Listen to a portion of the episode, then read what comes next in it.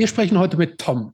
Tom wurde 1972 im altehrwürdigen Cambridge geboren und ist in einem Dorf aufgewachsen, irgendwo im Nichts zwischen Cambridge und London. Tom hat aber äh, während seines Studiums unter anderem ein Jahr in Frankreich gelebt und äh, später 15 Jahre auch äh, bei uns hier im wunderschönen Berlin. Ähm, Tom ist außerdem sicher vielen deshalb bekannt, weil er seit den 90er Jahren in unzähligen Bands gespielt hat. Ironside, Keto, Baby Harp Seal, Real, Battle Royale, Miocene, Cold War, The Struggle, Voorhees und vermutlich noch zehn andere, die ich jetzt hier ähm, nicht auf der Liste haben, habe. Das, was daran spannend ist, für die Leute, die die Bands alle nicht kennen, ist, dass die äh, dass davon subgenremäßig wirklich absolut alles abgedeckt ist. Von Metalcore über Emo, New York Hardcore, Power Violence äh, und ultramelodische Oi. Also breiter kann man die vorhandene, was, was, mir ein bisschen gefehlt hat, war eine schöne Schlagerband. Aber also was, ähm, was so im, im kommt noch wahrscheinlich im Alter. Kommt vielleicht noch oder eine Country-Band, aber was so diesen, diesen. Da fehlen die Skills, würde ich sagen, für eine Country-Band. Na, jetzt sagt das nicht einfach, ja, okay. weil ich glaube, er hat die Skills. Und ja, äh, Tom ist seit einigen Jahren außerdem leidenschaftlicher Läufer. Und zwar läuft er nicht nur einmal so bei sich um den Block, sondern zum Teil auch so richtige Ultralangstrecken. Außerdem ist Tom glücklich verheiratet, arbeitet in der IT-Branche und wohnt im schönen nordenglischen Lake District nahe der schottischen Grenze. Ja, und äh, Tom und ich kennen uns seit Mitte der 90er irgendwann. Ich meine, ich hatte früher so eine, schon äh, in den 80ern würde ich fast noch sagen, oh nee, was stimmt, Quatsch. Oder doch, vielleicht Ende der 80er, Anfang der 90er so eine, so eine England-Connection und war äh, Brieffreundschaft seinerzeit noch äh, mit den Leuten von seinerzeit Steadfast in Durham äh, befreundet. Da einer der frühen Gitarristen war mein Brieffreund. Und dann habe ich die mit 17 Mal mit so einem Bus von äh, Hameln aus besucht. Äh, da waren äh, nämlich die äh, British Army stationiert und dann ist immer so ganze Busladungen von englischen Familien und einem kleinen Hardcore-Jungen namens Jobst Ergert äh, wochenlang geführt nach, äh, mit dem Bus nach England gefahren, was echt eine ganze Ecke war.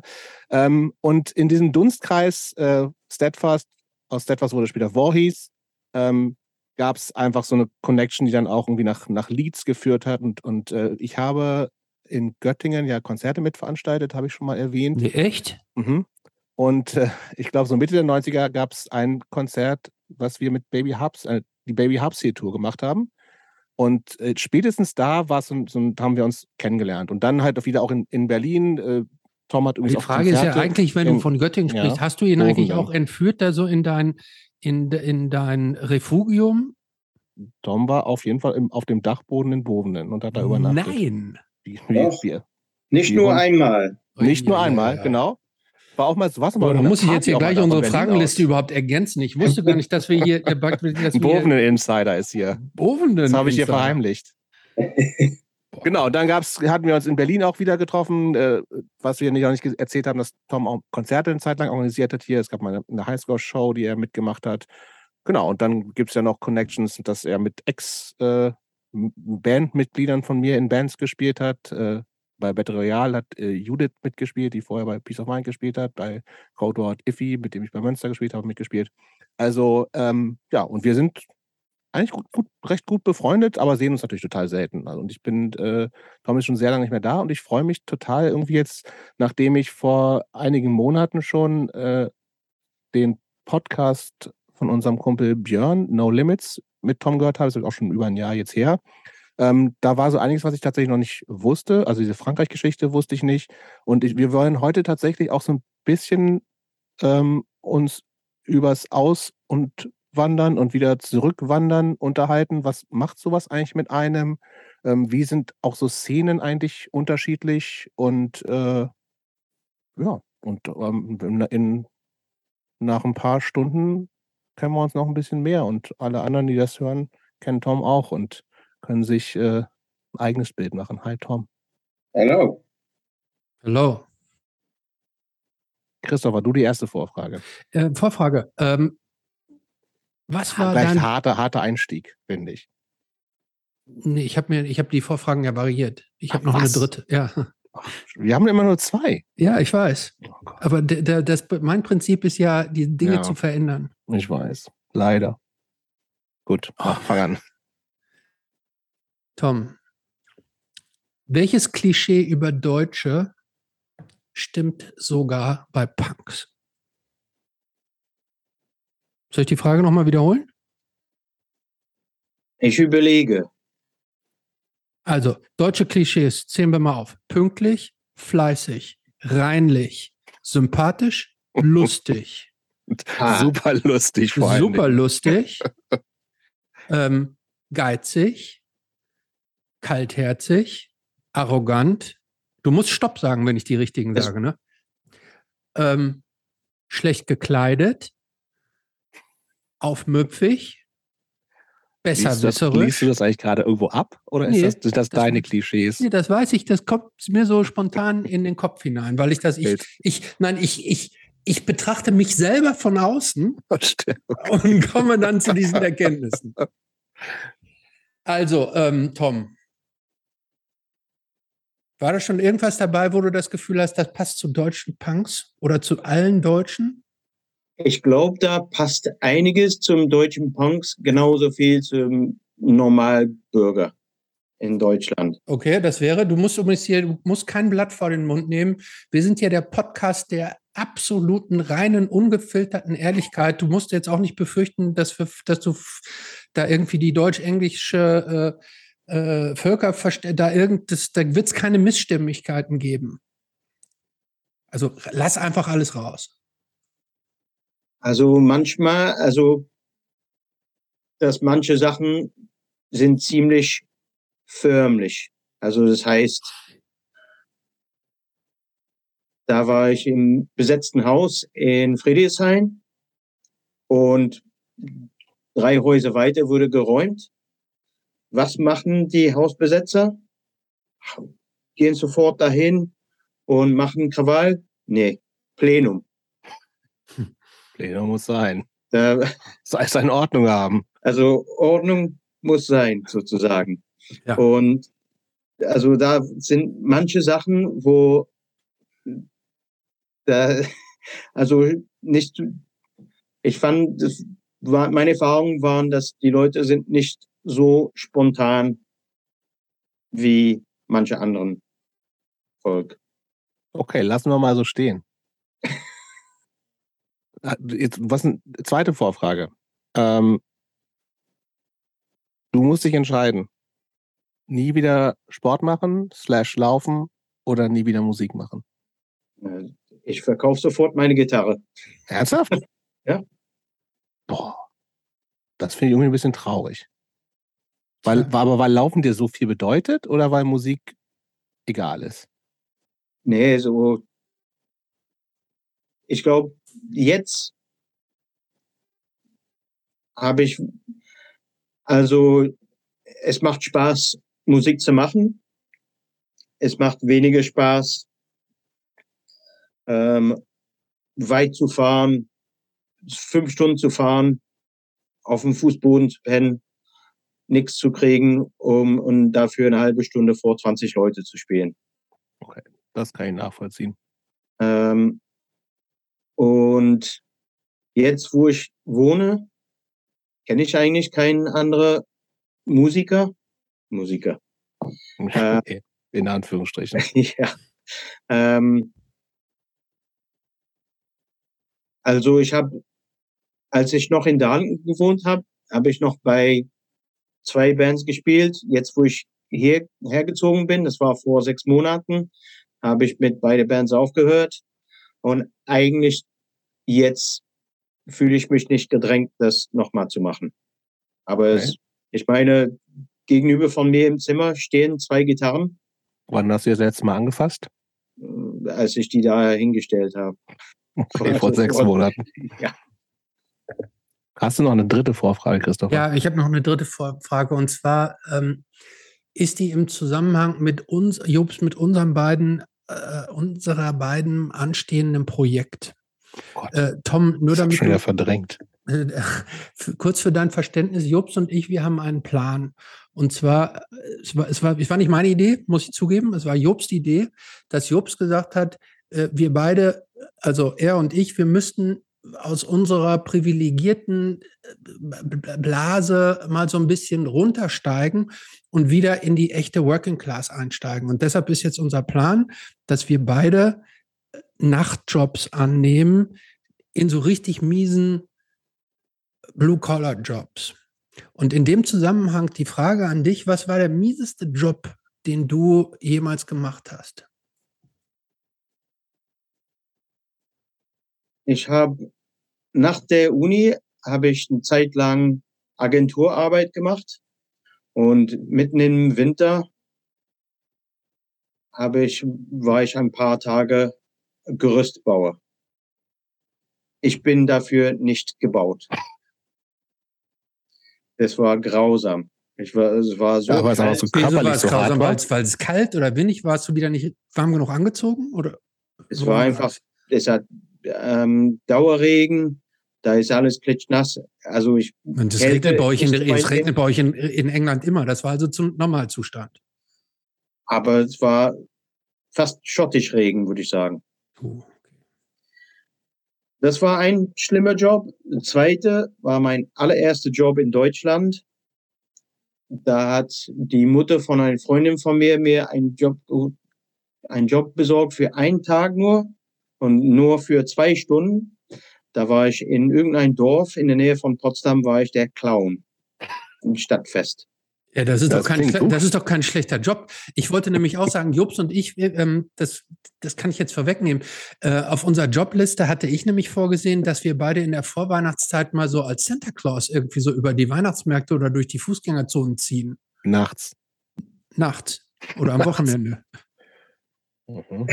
Aber dieser Clown auf dem Dorf, wieso, was war denn daran so schlimm? Äh, Du machst Kinder glücklich. Naja, aber ich, das war kurz nachdem ich nach Deutschland gezogen bin. Ich könnte überhaupt kein Deutsch sprechen. Also so. ich könnte keine Witze erzählen. Also kann ich sowieso nicht. Ich kann eigentlich nicht jonglieren. Und also die Kinder, die hatten zwei Stunden Spaß gehabt, mir mit Wasserpistolen was zu machen. Und nach zwei Stunden hatte ich das die Schnauze voll. Das war's. Mhm. Schminke ab. Und dann War die das, Kinder waren gut, dann so war das gut bezahlt wenigstens? Das war sehr gut bezahlt. Ja? Aber ich will es nicht nochmal machen. Dann, Okay.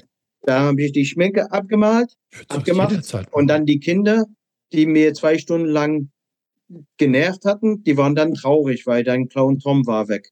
Ja. Okay. Oh. Tom, Ja. Tom. wann kam Punk in dein Leben? Punk kam in mein Leben in 1977, Da warst du fünf. Fünf. Jahre alt war, weil da hatten wir einmal die Woche Top of the Pops im Fernseher Mhm. Und da auf einmal, da war nicht nur Disco, da waren crazy Typen.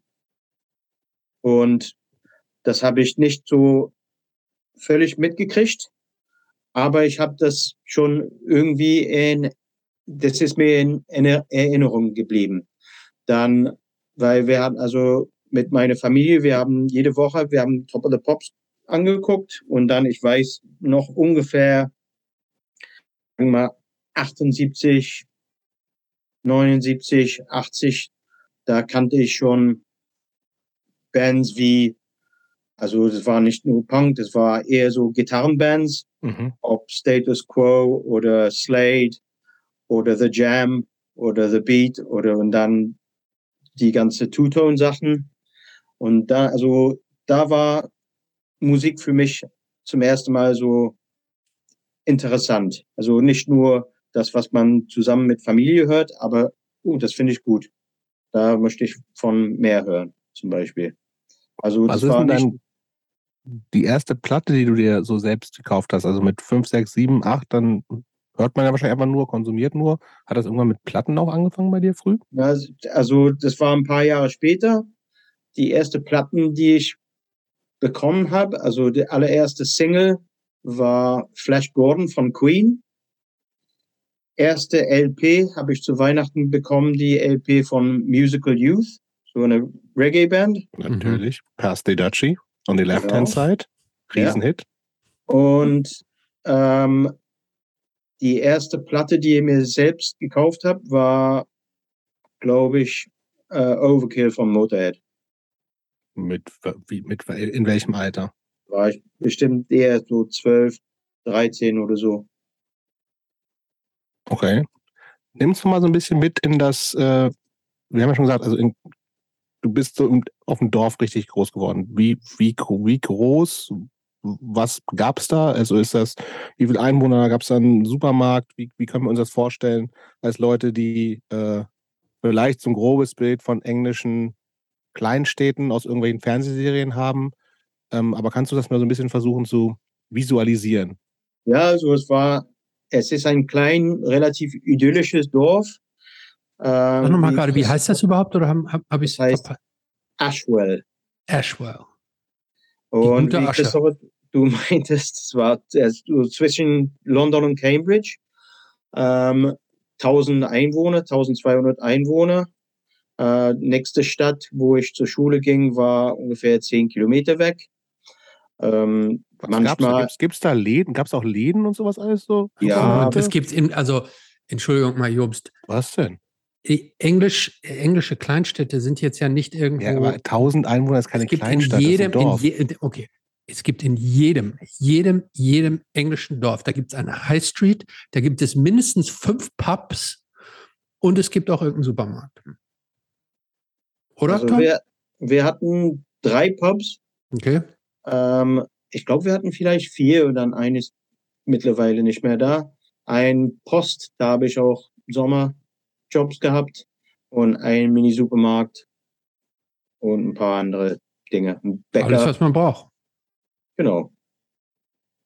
Alles, was also- man braucht. 1000 noch was Einwohner.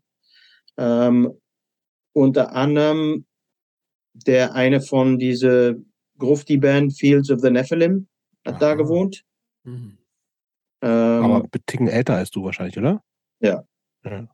Also ich kannte den nicht. Ich kannte, die hatten danach eine Nachfolgeband, hieß Rubicon. Und da hat ein Kumpel von mir hat Keyboard gespielt. Aber ich, war, die haben, glaube ich, so ein oder zwei Sommerfestivals gemacht, aber mehr nicht. Und also unser Bahnhof war vielleicht vier, fünf Kilometer weg vom Dorf, was so weggehen als man in der Alter war, Alter war, um wegzugehen, nicht so einfach machte. Mhm. Gibt's, kannst du das irgendwie, ist das so, äh, Gab es nicht Was- auch einen Fußballplatz? Es muss doch auch Ja, einen Fußballplatz gegeben haben. Logo. Sportplatz, Fußball, Cricket. kannst du was so zu, zu der Bevölkerungsstruktur irgendwie sagen? Also sind das, ist das irgendwie noch so, äh, was haben die Leute da gemacht? Kann man das so irgendwie sagen? Sind die irgendwo hingependelt zum Arbeiten? War das so Arbeiterklasse oder eher so bäuerlich irgendwas? Es war, also es sind ziemlich, ähm, sind zwei Hälfte, würde ich sagen. Also die eine Hälfte, ähm, die Familien, die da geboren sind, die immer gewohnt haben. Also wenn man auf den Friedhof geht, du siehst die gleichen Namen. Mhm. Also fünf, sechs, sieben, acht Familien. Aber da das ist auf, dem, auf der Bahnstrecke nach London beziehungsweise Cambridge ist, also ist eine Stunde bist du in London, da wohnen mittlerweile viele Leute, die in London arbeiten und wohnen, äh, die wohnen in Ashwell, arbeiten in Mhm. London. Was, ist, denn- was, was haben deine Eltern gemacht? Äh, mein Vater war Lehrer beziehungsweise Schuldirektor. Okay. Und deine Mutter? Die war, äh, die hat, also ich bin der älteste von fünf Kindern, Mhm. also die war zu Hause ziemlich lang und dann hat beim ähm, Citizens Advice Büro gearbeitet. Das eine, Klingt so wie Sozialamt oder sowas. genau, ja, aber so freiwillig, so ähm, Charity-Dings. Okay. Und da, die hat auch manchmal äh, Französisch unterrichtet. Also meine Mutter kommt aus Frankreich. Mhm. Und ähm, ja, mein Vater war, also wie gesagt, der war Lehrer, dann der war Schuldirektor, der war Schuldirektor auf die Schule, wo ich ging. Das ist aber auch nicht immer leicht, oder? Mm, nee. Aber halt, Aber- das so war Schule für mich. Ich kenne es nicht anders. Mhm. War dein Vater, na, gehörte der noch zu dieser Generation von richtig strengen Lehrern? Nein, nein, Nein. nein, überhaupt nicht. Also der war, wenn er wollte, der könnte streng sein, aber eigentlich, eigentlich nicht. Hm. Also das heißt irgendwie, der, also wenn du das der älteste von fünf Geschwistern bist, ne? Also so klischeemäßig haben es die Erstgeborenen manchmal so ein bisschen schwerer als die Jüngeren, weil die noch irgendwie so die, die Grenzen ausloten und äh, die Freiheiten erkämpfen, die für die anderen dann so ein bisschen selbstverständlicher sind. Das hatten wir hier im Podcast auch schon ein paar Mal. Hast du das auch so empfunden, dass du es sch- schwerer hattest als deine Geschwister, so rückblickend? Ich würde sagen, ja, also so war mein Eindruck, aber vielleicht habe ich das einfach nur so gesehen. Also, weil mein Bruder, der, mein Bruder ist zwei Jahre jünger als ich,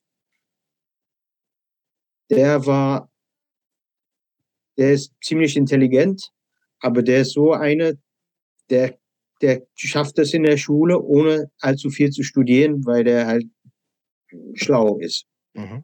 Und also der hat sich dadurch, der hat, hat viel mehr Freiheit, würde ich sagen, weil er, der könnte einfach irgendwas machen und dann eine Woche vor, vor der Prüfung hat er es hingekriegt. Mhm. Also, und aber ich weiß, dass mein Kleinbruder, der, der ist zwölf Jahre jüng- jünger als ich, der könnte irgendwas, mehr, egal was, der könnte alles machen. Das war meinen Eltern egal. Ja. Vielleicht ganz kurz als Nachschub noch zu dem, was du eben gesagt hast. Ähm, es gibt, glaube ich, inzwischen sogar mehr als vier Pubs in Ashwell, nämlich das The Rose and Crown, The Bushel and Strike, The Three Tons und The Springs. Das Springs ist aber kein Pub.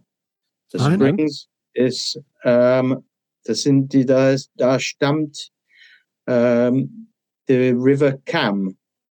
Das sind also Cam, Cambridge. Stadt Cambridge. Da ist die, da kommt aus der, aus dem Boden. die das Wasser- Quelle sozusagen. Genau. The Spring. Ja. Aber es ist, das ist gar kein Pub oder was?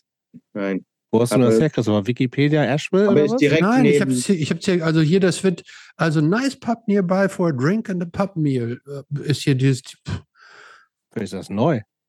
weiß ich also nicht. direkt, das Springs ist direkt neben dem Three Tons Pub. Ja. Na gut, also du bist der Experte, da will ich dir jetzt nicht reinreden. Wenn du sagst, das ist kein offizieller Pub, dann, Dann nehme ich das sofort so. zurück. Ich würde nochmal zu diesem ähm, Punk-Ding springen. Also früh, früh Gitarrenmusik, ne? Auch du hast schon gesagt, erste Platte, selbstgekaufte Platte, ähm, Motorhead und so. Ist das, äh, kam das, wie kam das bei deinen Eltern an? Waren die so happy, dass sie gesagt haben, ja, der Junge soll hören, was er will? Und oder ist das schon Lustigerweise gar nicht. Das kam gar nicht gut an. okay? Also am Anfang okay, aber dann als du fängst mit, also die Zugang war erstmal so Metal-Bands und dann irgendwann mehr zu Punk. Aber nach Motorhead und also Iron Maiden, dann kommt Slayer, dann kommt Possessed, dann kommt Bathory, dann kommt fiese Sachen. Und dann irgendwann hat ein Kumpel von mir, der wollte mir ein paar Platten leihen. Und ich war nicht da. Also der gab meinem Vater ein paar Platten. Das war übelster Black Metal Massaker, keine Ahnung, was man fand. Oh Gott, was hört mein Sohn? Und der war nicht so begeistert. Was eigentlich interessant ist, weil der hat auch musiziert, als er jung, jünger war. Also der spielt immer noch. Aber der hat auch in, der hat auch seine Rock'n'Roll Zeit gehabt. aber für den, das war, das kam. Aber ging das, ging das dann, das, äh, was auch für uns, glaube ich, den, den, Unterschied machen könnte, ist, also für uns ist, ging es, glaube ich, da haben ja Eltern im Zweifelsfall gar nicht verstanden, worum es inhaltlich geht. Wenn du nicht gerade Deutschbank gehört hast und irgendwie Deutschland muss sterben, da lief so bei englischen Sachen, war das ja egal. Äh, und jetzt musikalisch jetzt der Unterschied von Motorhead zu okay, ist klar, ist Bathory und sowas noch viel härter, so Black Metal. Aber ging es denen um die Musik oder dann auch so um Inhalte, wo die gesagt haben, oh, scheiße, der kleine Tom wird jetzt Satanist oder sowas? Also was, genau, was war das, was die so, doof fanden? Eher die, also Musik war denen egal, war eher so inhaltlich. Aber ich habe das dann relativ für mich gehalten. Also Musik mit Kopfhörer oder so zu Hause. Also wenn die nicht zu Hause waren, dann halt laut Platten gehört. Aber ich, in, im Dorf, da waren nicht viele Leute, die so eine Musik gehört haben. Also es war nicht, also da, wir hatten keine Clique von 20 Leute, wo die dachten, oh Gott, oh Gott, mit wem. Aber hattest du so verbündete Black Metal Freaks? Also, ja, wir, also wir hatten ein paar Freunde, da war, also wir waren vielleicht zu fünft oder sechst insgesamt.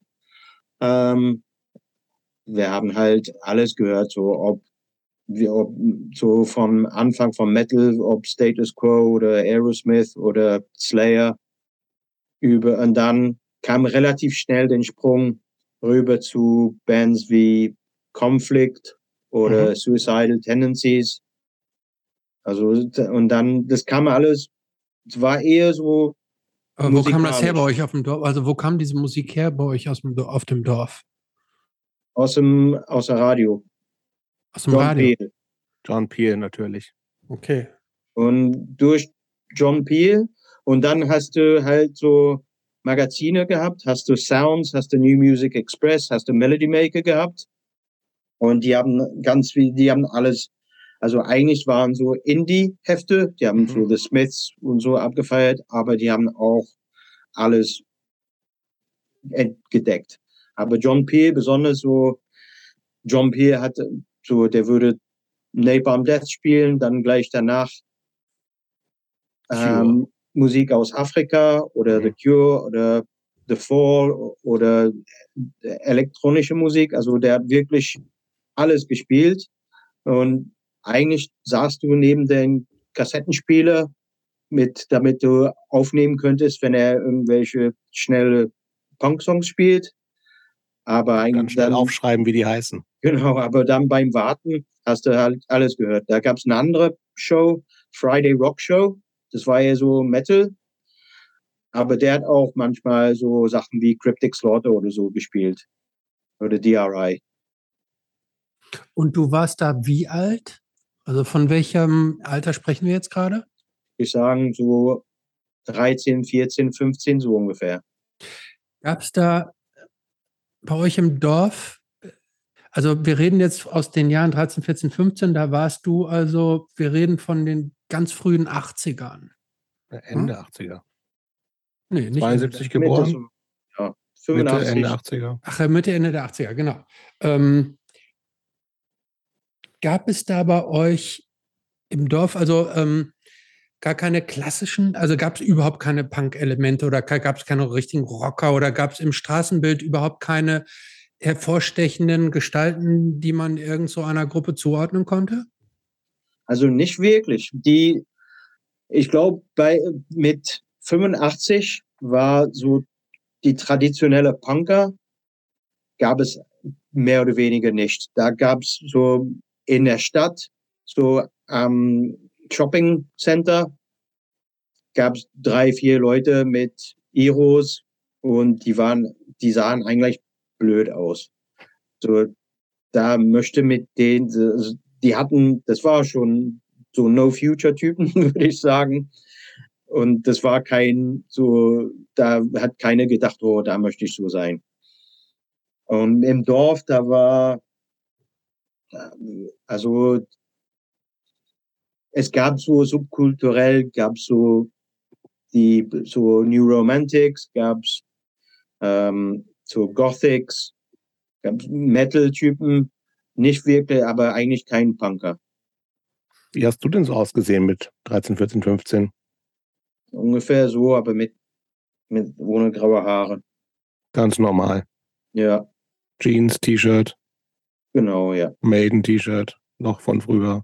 Ja, Black Sabbath eher. Okay. Ich finde das interessant, was du sagst, weil ich war ähm, Anfang der 80er Jahre auch ähm, regelmäßig für so Sprachreisen in England und auch in so, in, in, in so kleineren Orten, ähm, nicht jetzt so, ich glaube, so anderthalb Stunden von, von London entfernt. Und ich fand das schon ähm, damals sehr faszinierend, weil da schon noch so diese, diese, diese richtigen Punks das Straßenbild auch so geprägt haben. Und ich fand die, fand die damals, also so dieses, dieses, was man heute UK82 so zuordnen würde, so Punks, die aussehen wie The Exploited und wie äh, ähm, One Way System und Spikes und Spikes und Lederjacken und bemalt und irgendwie so diesen richtig klassischen wilden Warrior-Punk-Look. Ähm, die fand ich total so scary auch, so, weil, weil ich da irgendwie noch so jung war und die waren älter und es gab auch viele Skinheads, die da waren. Das waren halt so, ähm, das gab es bei dir alles gar nicht, die, äh, die, diese solche Gestalten? Das andere Ding war, dass in der Schule, wir hatten Schuluniform. Ja. stimmt. Also eigentlich, du könntest nicht sehen, wer zu welcher Clique gehört. Wir Mhm. hatten, ich kann mich gut erinnern, aber dass wir einmal im Jahr oder einmal im Semester oder was weiß ich, ein Non-Uniform Day. Sprich, trag was du willst, du zahlst ein Pfund oder zehn Pence, was weiß ich. Und dann auf einmal, da waren total viele Typen, in so ältere Typen mit Domestos-Hose, die haben da, da auf einmal, die haben sich die Haare geschnitten, da waren Skinheads in der Schule und wir wussten, aber vorher, das hast du überhaupt nicht gemerkt, weil alle mit Schuluniform, da waren auch Regeln, so du durftest kein Ohrringe Ich tragen, wollte gerade sagen, gibt es eigentlich auch Haarregeln für keine in lange? Haare. Ah, Ja. okay. Und dann auf einmal war diese No Uni- Non-Uniform Day und ui, was ist denn da los? Und ich glaube, die haben auch teilweise randaliert und was weiß ich. Mhm. Und dann, also im Dorf, da war wirklich kein große Subkultur. Und als ich, also bis 14, 15, da sind wir nicht besonders viel rausgekommen. Also manchmal, ich weiß noch, dass in Cambridge, da hat man so teilweise UK 82 Typen gesehen. Und in der anderen Richtung gab es ein paar Städte, Hitchin und Stevenage. Und da kommen zum Beispiel, da stammt die Band Crongen her. Mhm. Und Oh. die waren, die waren auch in der Schule in, von mir. Aber die waren älter. Ich glaube, da manche von denen waren diese Typen, die aussahen wie Hooligans, als ich so wir Non-Uniform Day hatten. Ich schätze die ja sehr. Jobs, kennst du die überhaupt? Vom Namen. Ah. Von, also ich habe die, glaube ich, noch nie, auch noch nie bewusst gehört. Aber wie gesagt, UK 82, Da schicke ich dir ein paar Songs. äh, Findest du auf jeden Fall gut, Jobst. Ich hoffe. Ah, ob der das gut findet? Ja, mal sehen. Ich bin ja schon ein bisschen geschult worden in UK 82. Da ist- Es gibt schon so Hits, aber es fällt mir immer noch schwer, da irgendwie. Super Zugang zu- melodisch. Das finde ich gut. Das finde ich. Ich habe irgendwie ein Bild vor Augen auf jeden Fall. Die hatten aber schon. Das haben die eine Sängerin? Nee. Nein, Nein. Okay. nein. Dann habe ich ein falsches Bild vor Augen. Egal. Ähm, sag mal, ähm, Nee, was ich noch wissen wollte, eben Ich mit dem, du hast gesagt, wissen. ihr habt die, äh, Entschuldigung, dass ich nochmal unterbreche, aber Bitte. der Faden ist, war gerade da. Also ihr habt über die Musik bei John Peel gehört, aber woher kamen denn dann die Platten? Hm. Also wie, wie war denn da die Versorgung überhaupt von der Musik? Ähm, also wir hatten in Cambridge gab es relativ viel Platten. Es gab überall Plattenläden. In Cambridge, das war eine halbe Stunde mit Bahn, da gab es drei, vier, fünf Plattenläden.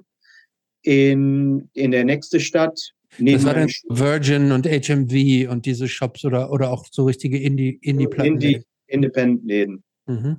Parrot Records zum Beispiel. Also, Mhm.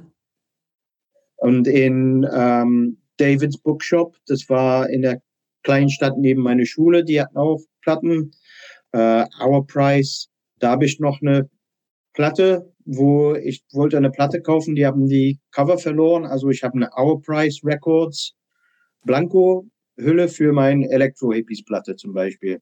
Hm. Also du, du hast, die, da war gute Vertriebe in England, also Mhm. Vertriebe wie, ich glaube, Red Rhino hieß es, die haben, da hast du alles so von die englische Labels wie Manic Ears oder sowas gekriegt. Also sp- springen jetzt ein paar Jahre vor, glaube ich. Aber du hast, du hast da relativ viel gekriegt. Und dann London war auch nicht zu viel, zu weit entfernt. Also wir, manchmal mit Kumpels, wir sind Platten-Record-Shopping in London gegangen. Und da hast du auch so äh, Vinyl Solution war eher so, war gut für, für Punk, Hardcore-Sachen. Shades war eine Metal-Laden, aber die hatten auch Hardcore-Sachen. Also wir haben eigentlich alles gekriegt. Und War dann das habe ich, eigentlich, war das aber, Platten kaufen war schon anfangs schon auch eher immer im Laden? Weil irgendwie für viele hat das ja auch dann angefangen mit über Anzeigen, was bei Bands bestellen oder diese, in Deutschland haben für, glaube für Leute unserer Generation halt diese ganzen Mail-Order halt eine riesen Rolle gespielt. Ne? Also in Deutschland so WeBite und Funhouse oder Frontline später.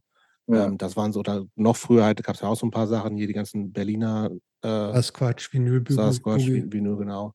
Ähm, Gab es sowas in England auch? Hast du damit irgendwie Berührung gehabt? ja, es kam ein bisschen später, weil dann irgendwann wolltest du eher so spezialisierte Sachen kriegen, die du nicht überall gekriegt hast. Und dann war, also meine erste Mail-Order-Single, da habe ich eine Anzeige, da war eine Review in einem Metal-Magazin und es war für eine Single von Generic. Und da habe ich, Band. da habe ich äh, zwei Pfund oder so an einen Typ namens Sned geschickt. Mhm. Und dann irgendwann, ich glaube sechs Monate später, kam die Platte an, weil ich habe das an die alte Adresse geschickt oder was weiß ich. Also das war die erste Mail-Order-Sache und dann gab's ein paar coole Mail-Orders. Da gab's eine in eine Stadt namens Huddersfield, Full Circle. Full Circle gehörte der Sänger von Instigators. Wollte gerade sagen, das war diese Instigators auch übrigens auch- eine Spitzenband, wie ich finde. Christopher? Ja, bin ich sicher auch so. Gut, alles klar. Der hat auch ein Label. So also ähnlich Full übrigens wie. Mau Maus aus der Zeit. Ja, Können wir uns auch darauf einigen? Die kenne ich Ja. auch nur vom Namen tatsächlich. Entschuldigung. Tom, wie stehst du zu Mau Maus? Ja, also die waren auch ein bisschen früher, aber ein Kumpel von mir, der meinte zu alle, der, der kam, glaube ich, aus der Stadt, wo Mau Maus herkommen, der so, ey, wenn du Slapshot magst, dann hör mal Mau Maus. Die sehen zwar anders aus, aber so ungefähr ist es. Ein legitimer Vergleich, ja. Aber das hat Und- dann mit Instigators nichts zu tun. Doch, Ja? ja. Na gut. Höre ich mir auch an. Aber dann, also Full Circle war auch ein Label, der hat auch zum Beispiel Spermbirds in England rausgebracht oder vielleicht auch Too Bad. Also Mhm. ein paar Sachen. Also Full Circle gab's, dann ähm, Allens, ein Plattenladen in Wigan, der hat auch ein Label Full, äh, First Strike. Der Also hat auch zum Beispiel so- diese Chain of Strength Wollte ich rausgebracht. gerade sagen. Und so Majority of One oder sowas. Ne? Genau, So. ja. Äh, Okay. Aber jetzt sind- da sind wir schon zu weit gesprungen, ne? Ähm, wir müssen, ich muss irgendwo noch mal früher einsteigen, Christopher. Hilf mir mal. Jetzt sind wir schon so ein bisschen Für mich hat sich jetzt gar nicht so viel, zu viel angefangen. Na, wir sind so im, im Name, DIY Hardcore Name Dropping. Da wollte ich gar nicht hin. Nee, aber da waren wir gar nicht. Wir hat nur, er hat nur erzählt, wie er an seine Platten rangekommen ist Ah, und dass okay, die am Wochenende nach London gefahren sind und so. Aber ähm, die Frage, die ich mir jetzt gerade gestellt habe, ist, ähm, wenn wir jetzt mal in dem, sagen wir mal, wir sind im Alter 13, 14, 15, ähm, ihr habt diese Musik gehört, John Peel gehört, und am Wochenende habt ihr so da und hier und da hingefahren, um euch die Platten zu kaufen. Seid ihr dann irgendwann auch mal auf Shows gegangen und wie war das, wo war das, wen habt ihr da gesehen? Also ich habe damit relativ spät angefangen. Warum? Ähm, ich glaube, weil meine Eltern das nicht so unbedingt wollten. Ich glaube, meine erste Show war mit 16. Okay, Ähm, Auch nicht so spät, finde ich. ja, es geht noch. aber und meine erste Show war so eine Prog-Rock-Band namens Magnum in Hammersmith Odeon in London. Aber Also- also eine richtig große Show. Ja, ja. Und ich weiß noch, dass als ich endlich die Erlaubnis hatte, auf eine Show zu gehen, da egal was der nächste Ding, was ankommt, was mir relativ interessant ist, Magnum. Okay, da gehe ich hin. Also, habe ich das die Typen in der Schule erzählt, die haben sich alle kaputt gelacht. Du bist Weil alleine dahin gefahren oder was? Ich bin, nee, ich bin mit zwei anderen Typen aus dem Dorf. Wir wussten gar nicht, wie, wie man sich auf ein Konzert benimmt. Also wir hatten, wir hatten, wir sind reingegangen, wir haben ein Programm gekauft, wir haben uns hingesetzt und wir haben unsere Packung Kekse und wir haben angefangen, Kekse zu essen. Aber Hammersmith Odeon ist schon so ein paar hundert Leute, ne? Oder ja, mehr? Ja, ja. Ja, es ist 1000, deutlich größer. 1000, 2000. Okay. Es gibt, ist, ist das Hammersmith Orion, ist das nicht auch dieser Laden, wo es noch so ein, ähm, so ein, ähm, so, wie so ein Balkon gibt? Genau, ja. ja. Mezzanin ist und ja, wie so, wie, so, wie, wie so eine Tribüne, also wie man von quasi. wie in so einem Theater von oben, ja. Also da war ich ein paar Mal. Also erstmal Magnum, da habe ich das angeguckt, war okay, war cool. Wir haben unsere Kekse gegessen, wir sind nach Hause gefahren. Dann relativ schnell danach Sachen wie Ozzy Osbourne oder Motorhead, auch in Hammersmith Odeon und in Cambridge. Und danach ging es relativ schnell. Und da aber der Entwicklung so von Metal-Bands rüber ging dann eher so, wir haben Faith No More haben auch in Hammersmith Odeon gespielt. Ich glaube, das war dann eher 87, 88, aber mit Prong im Vorprogramm. Mm, okay. Und da, ich, ich bin mit ganz vielen Leuten aus meiner Schule hingefahren, weil die waren, waren alle Faith No More Fans. Die haben es überhaupt nicht verstanden, warum ich diese schreckliche Vorband cool fand. Die du vorher aber auch noch nie, noch nie gehört hattest. The Prong fand ich, hat, John Peel hat uns immer ah, ja. Prong gespielt. Und die waren auch die haben auch Sachen auf eine englische Label rausgebracht. Also die erste paar Platten hatten auf jeden Fall Vertrieb in England. Habt ihr, wart ihr da nur so Musikfans oder war das so, wie ich mir das jetzt bildlich vorstelle, dass das ein richtig riesige Gaudi war und ihr wart vorher alle noch ordentlich im Pub und habt ein paar Lager ge gezischt und dann war das so ein typischer englischer Ladism, wie man sich das so vorstellt? Ähm, oder wart ihr mehr so die cleanen Kids? Eher, würde ich sagen, eher die, also ne, die Clean Kids würde oh, nee. ich. Aber da, da dass manche von meine Freunde von damals relativ früh gestorben sind, würde ich sagen, ich vielleicht, aber es war nicht generell der Regel. Aber und eben mit 15, 16 da kamst du nicht im Pub rein. Also. Nee. Also besonders nicht im Dorf, wo jeder kennt jeder. So. Gefährlich, das stimmt. Äh, hm, nee, ja, und, schade, und wir ne? hatten kein Geld. Wir hatten kein Geld. Also du hattest ja. Geld für dein, für, für ein Bahnticket, fürs Konzert und vielleicht für ein T-Shirt, aber sonst hattest du kein Geld. Sag mal, was hat eigentlich in der ganzen Zeit, Mitte der 80er, auf dem Dorf, war das irgendwie auch so eine politische Zeit? Also war das, was, wir sind mitten in äh, Thatcher, ne? Also hat ja. das irgendwie für dich in der Zeit überhaupt eine Rolle gespielt? Gerade du gesagt hast, irgendwie über John Peel hört man ja auch explizit politische Bands, ne, wenn wir jetzt von Conflict schon gesprochen haben und was weiß ich. Und das ist natürlich auch für Leute, die einfach auch jeden Text verstehen, weil das eben die Muttersprache ist. Vielleicht nochmal was anderes als äh, für uns und also vergleichbar halt mit äh, für, für Deutsche, die halt Deutschbank hören, mit Slime oder Wieso oder was weiß ich so. Ähm, hast du das Gefühl, dass, also, oder inwieweit hat diese politische Komponente, die ja beim Punk eben viel stärker ist als beim Metal, ähm, für dich eine Rolle gespielt? Und, oder wie hat das auf dich gewirkt? Ja, also auf einmal, weil mit Metal, das war halt musikalisch war es geil. Mhm. Aber textlich so war halt egal. Und dann auf einmal hörst du Bands, die musikalisch vielleicht nicht so entwickelt sind, wo du denkst, das klingt aber ein bisschen räudig, die, die spielen nicht so gut und so. Aber dann, da textlich, inhaltlich, da war halt viel mehr. Und dann, also wie, also ich springe jetzt ein bisschen zwischen Bands, aber Conflict hat halt viel zu sagen. Mhm. Ähm, und dann über John Peel, Extreme Noise Terror, hast du die so die Songs über Animal Rights hast mhm. du mitgekriegt. Also nicht, du hörst nicht zum Hören, aber vom Erzählen, weil die Texte kannst du nicht verstehen. Aber ähm, Conflict auch mit die so Ungovernable Force und die Tierrechte-Songs. Und was, dann war mit, was war mit Crash und Discharge und sowas? Discharge weniger. Ich glaube, dann, die waren dann schon Hair Metal. Mhm. Ähm, Crash auch weniger. Ich glaube, die waren, ja, also zu der Zeitpunkt war, glaube ich, Steve Ignorant hat auch bei Conflict gespielt.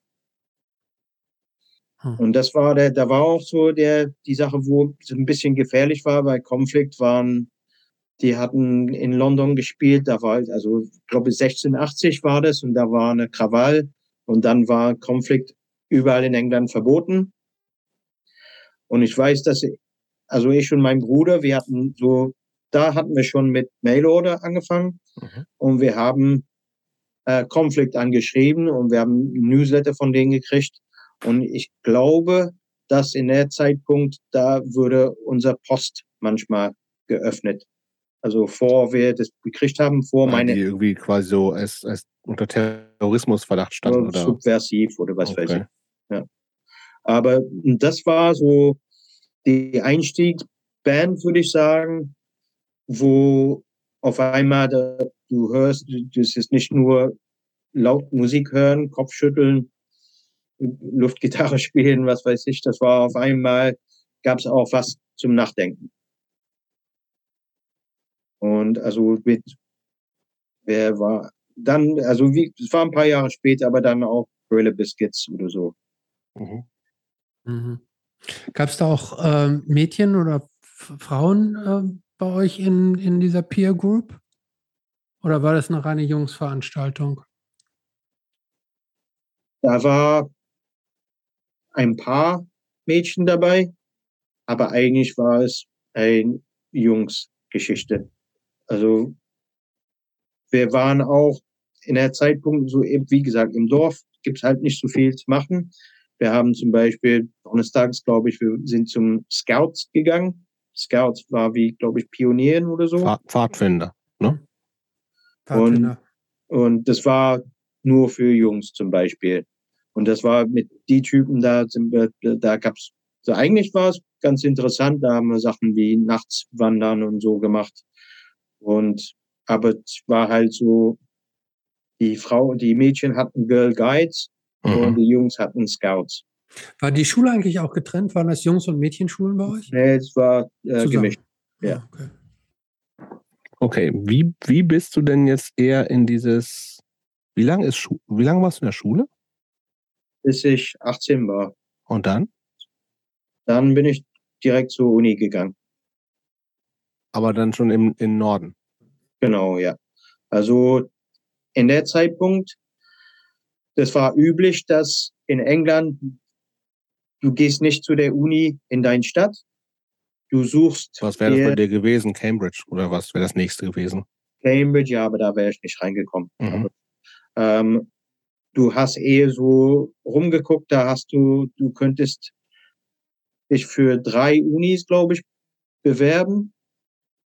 Und du hast dann, die haben dir ein Angebot gegeben, wenn du, okay, du kommst rein, wenn du diese und diese und diese Noten kriegst in deine A-Levels und dann da halt dann sagst du, okay, das ist meine Lieblingsuni, dann mhm. das ist meine zweite, das ist meine dritte. Also ich weiß noch, dass ich nach ich wusste, dass in Leeds es gibt ganz viele Konzerte.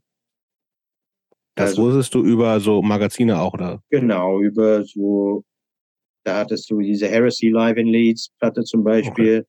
Und da hast du halt Tourpläne gesehen, hast du gesehen, Bands spielen in London, die spielen in Leeds, die spielen teilweise in Nottingham oder in Liverpool. Aber Leeds war halt immer dabei in einem Club namens Duchess of York. Mhm. Und dann für, als du deine Vorbereitung für Uni, du gehst einen Tag in der Unistadt, guckst dir die Uni an. Ich habe einfach auf die Straße habe ich geguckt, was für Plakate hängen. Und da, da war ein Programm von Duchess of York, da stand drauf No for an Answer, Token Entry, was weiß ich. Da wusste ich sofort, okay, ist mir egal, was, da, hier will ich wohnen. Ähm, wie weit ist das entfernt von Ashwell? Äh, 250 Kilometer vielleicht. Okay, also schon ganz schön weit weg und wo man sagt, ich fahre jetzt nicht, bin, bin dann da und fahre nicht am Wochenende irgendwie wieder nach Genau. Zurück oder so. Genau. Und wie ist es denn, wenn man zu so einer Uni geht, die nicht am eigen, eigenen Wohnort liegt? Ähm, wohnt man dann so irgendwie im Dorm, also irgendwie so im Studentenwohnheim oder wohnt, wohnt man als englischer Student, sucht man sich eine WG oder irgendwelche kleinen Buden in einem Zimmer irgendwo oder wie, wie lebt man da so? Also meist das erste Jahr gehst du in Studentenheim Mhm. und also wir hatten ein, wir waren zu, glaube ich, 500 in so einem Gebäude außerhalb von Leeds, nicht, nicht besonders weit außerhalb. Und dann nach ein Jahr, da suchst du deine Freundschaft, Freundeskreis aus und dann ziehst du in WGs zusammen. Also ein Jahr in Studentenheim generell, das machen meine Neffen zurzeit. Also eigentlich scheint das Das, ist das muss man nicht machen, das machen aber sehr viele. Genau, ja. Und du hast dann wie so, ein, wie so eine Jugendherberge quasi. Du hast schon dein eigenes Zimmer und aber Gemeinschaftsküche und genau. Gemeinschaftsklo und sowas alles. Aber einfach nur so ein Zimmer. Genau, ja. Ja, okay. Und aber wir hatten, du hattest, das war ziemlich cool. Die haben so auf dem Fragebogen, die haben gefragt, was sind deine Interessen? Also laute Musik, zack. Da war in mein ähm, mein äh, Korridor, also die zehn Zimmer neben mir, da waren alle so Metal und Alternative und Mhm. was weiß ich. Also war cool, es war ziemlich, wir sind ziemlich glücklich, dass wir so zusammen gelandet sind. Also die, mit den Leuten bin ich immer noch befre- befreundet.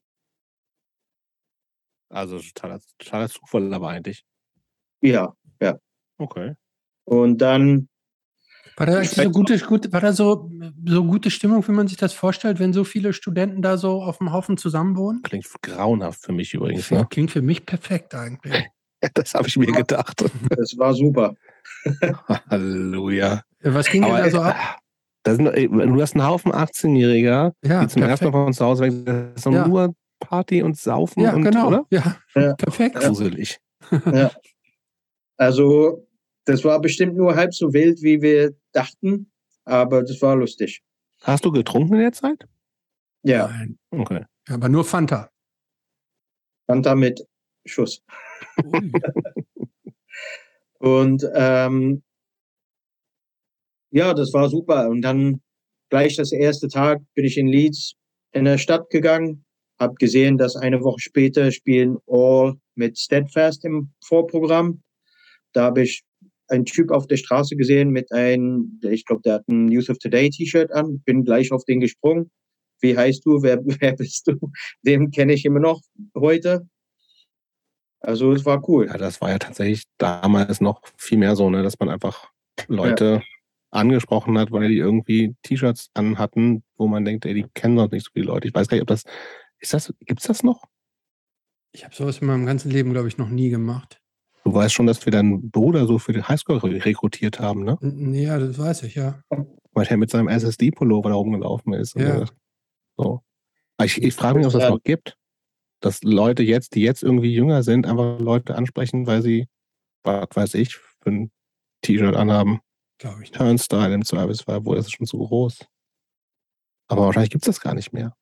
Ich mache das nicht mehr. Obwohl manchmal habe ich habe das schon so, wenn ich mal durch die Straßen laufe und dann haben Leute irgendwie so, was weiß ich, So ein Ramones-Shirt an? ja, oder Misfits. Misfits. Nein, aber äh, weißt du, äh, kleine Bands, wenn du sagst, irgendjemand läuft mit einem Verbal Assault T-Shirt rum oder so, dann, dann nickt man sich ja schon so zu. Also hatte ich neulich übrigens mal eine kleine Anekdote.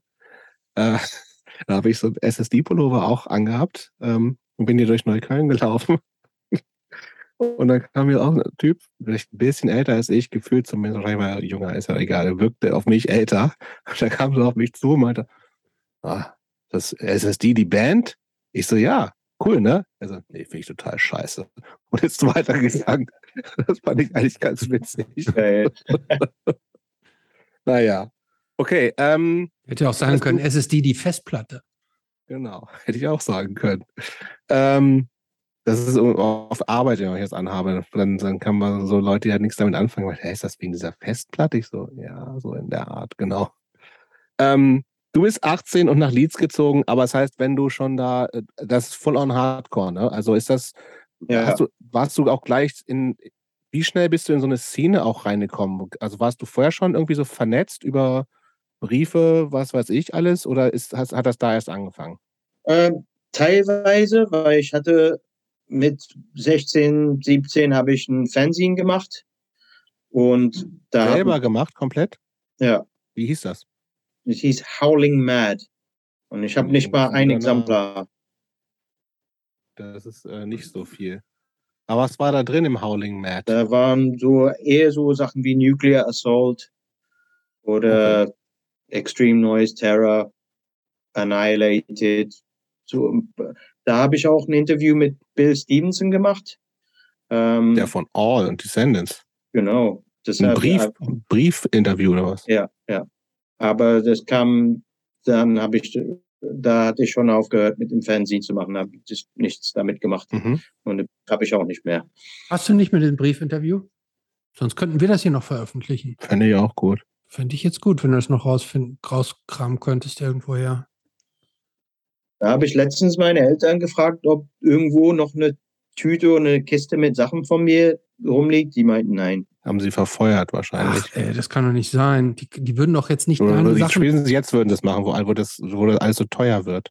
Ja, Der Krisenwinter 2022, der wird alles von, verbrannt. Ja. Fans, von Fanzines beheizt. Also da hatte ich ein paar Connections, aber eigentlich nicht direkt in Leeds. Und da, aber da hat es nicht lange gedauert. Da, wie gesagt, du siehst jemanden mit einem T-Shirt, du gehst auf den. Da, doch, da kannte ich eine auf dem auf dem Steadfast Old Konzert. Der hatte ähm, Singles gekauft, äh, verkauft. Der hatte also zwei englische Bands rausgebracht. Einen namens Catharsis, was nicht Mhm. die so englische Band, und einen namens One to One. One to One, die kenne ich. Ja. Und der hatte die Platten rausgebracht und ich hatte auf den Konzert hatte ich ein Catharsis T-Shirt an. Wir haben, wir kamen dann in Gespräch und der später wir haben zusammen Kito gemacht. Also es war nicht Rob, das waren andere. Aber da halt, da hast du total schnell so mit Leute gelabert und dann, wie gesagt, hast du dich, hast du dich vor Leeds schon als Teil einer der Hardcore-Szene identifiziert oder kam das dann erst das kam erst dann. in Leeds? Also der, in manchmal in, auf Konzerte in London, da habe ich Leute gesehen, zwei, dreimal, man hat so im Kopf genickt, aber Mhm. das war eher so Metal-Konzerte, Mhm. das war also war viel größer. Die Hardcore-Szene dann in Leeds beziehungsweise England war total klein. Also da waren na bei All war vielleicht 150 Leute, das war ein Riesenkonzert. Dann äh, Quicksand war, glaube ich, ein oder zwei, ein Jahr später in Bradford, da waren vielleicht 30 Leute. Das war Ja, ich, wirklich ich war ja, wie gesagt, ich, ich bin mit dem Bus halt nach Durham gefahren. Ähm, ich weiß nicht, wann das war. Ich 90. bin neun, ja, wahrscheinlich 90. 89 oder 90. Und es gab, äh, äh, da gab's, da war ich auch schon ein bisschen in diesem ganzen Straight Edge Ding so ein bisschen drin. So auch noch nicht wirklich großartig. Aber wie gesagt, Steadfast war so meine Connections, weil also ich hatte mal so mit 13, 14, 15 oder ja, 14, 16, sowas in der Art, eher so einen kleinen Plattenvertrieb gemacht Mhm. äh, mit ein paar Freunden. Äh, der hieß Sick Pick Records. Ja. Und das haben wir dann, dann- irgendwann ist das aber so, wir hatten so ein paar Platten bestellt von, keine Ahnung was, Starving Missile Records und, und äh, Bonson Records, Jingle Lunch, 12 Inch und so. Und äh, irgendwann hatten wir, hatten wir aber keinen Bock mehr oder ist dann so rausgekommen. Aber es gab halt dieses, ich hatte noch ein paar Platten im Keller und ich dachte mir, ich mache das weiter und hatte dieses Straight Edge Ding irgendwie entdeckt. Und dann habe ich gedacht, aus Sick Pick Records, SPR, mache ich Straight and Positive Records. Hey. Und dann habe ich einmal für 20 Dollar oder sowas eine Anzeige in irgendeinem äh, New Yorker semi-professionellen Musikmagazin gestaltet. Das habe ich so selber mir irgendwie Sachen aus dem Crucial Youth Platte ausgeschnitten und, und so, so Schism-Fäuste und was weiß ich alles. Und dann äh, habe ich gesagt, ey, ich mache einen Exklusivvertrieb nur für Straight Edge Bands in, in Deutschland und Europa auf und ich suche Bands. Und da haben sich genau zwei Bands gemeldet. Einmal so eine, habe ich so eine Promo-CD von irgendeiner so äh, Rockband äh, von Native Americans aus USA bekommen. So auch so mit entsprechender Musik, die so ja. Native American fand ich damals nicht so gut. Inzwischen fand ich es echt okay, aber auch nur mit so einem Promo-Ding, die wahrscheinlich alles geschickt haben, was da so drin stand. Ja. Und halt von äh, Steadfast. Und äh, das war, glaube ich, vielleicht gab es das Demo gerade. Das war so ganz, ganz früh von der Band. Und das ja. war dann so meine Connections zu einer der ersten Gitarristen. Und der hatte dann irgendwie aber, war mein Brieffreund Alex. Ja. Und der hatte irgendwann keinen Bock mehr, Briefe zu schreiben. Und dann hat er mich sozusagen weitervermittelt. Und den, dann habe ich Tony Leathers und so kennengelernt und war dann, wie gesagt, irgendwie mit dem Bus nach England gefahren. Und die hatten nämlich auch, und deswegen kenne ich diese One-to-One, -One, äh, als ich da war, haben sie zumindest halb behauptet, weil halt Besuch aus Deutschland kommt. Das war ja auch eher ungewöhnlich. Ne? Ja.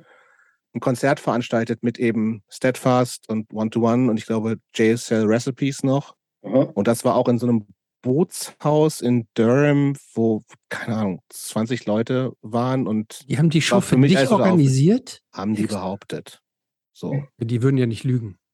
Das weiß ich ehrlich gesagt im Nachhinein nicht. Nein.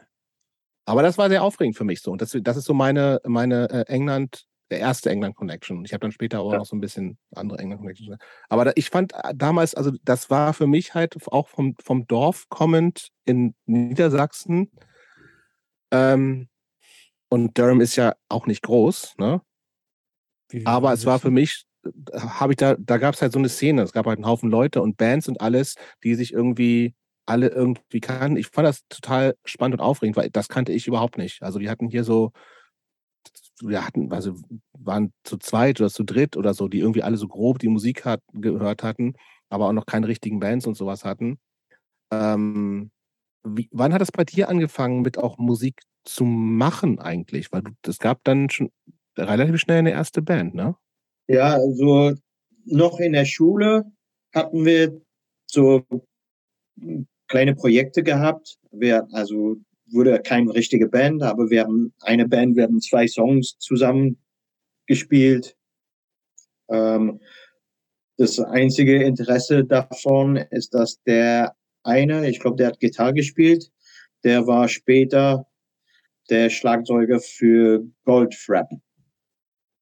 Goldfrapp? Ja. Die Elektroband. Genau, ja. Ah. Und aber, aber, das. Was hast du da gemacht? Hast du auch schon Gitarre gespielt? Also for the record, also nee. alle Bands, du hast in allen Bands Gitarre gespielt, ne? Bisher, die wir, äh, die ich kenne. Äh, Schlagzeug. Aber ah. wir, hatten, wir hatten keinen richtigen Schlagzeug. Wir hatten zwei Kisten, glaube ich. Ähm, dann, äh, dann bandmäßig, also das war nicht so, ich habe nicht gleich in Leeds mit Bands angefangen.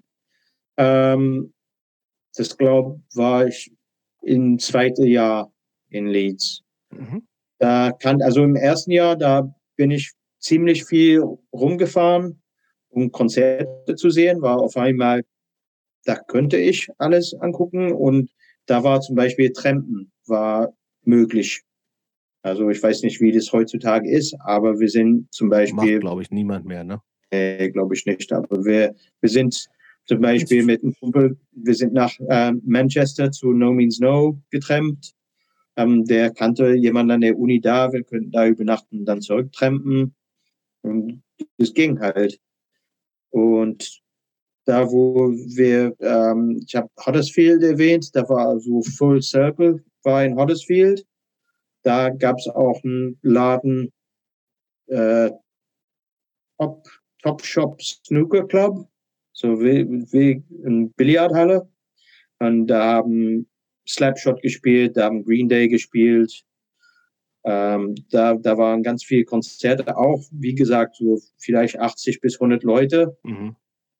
Ähm, ja, und dann bin ich über so nach Middlesbrough gefahren. Das war der, der Stadt neben, eigentlich nicht weit weg von Durham, da zum Majority of One. Ähm, also in der Zeit, da bin ich zu alle Konzerte gegangen.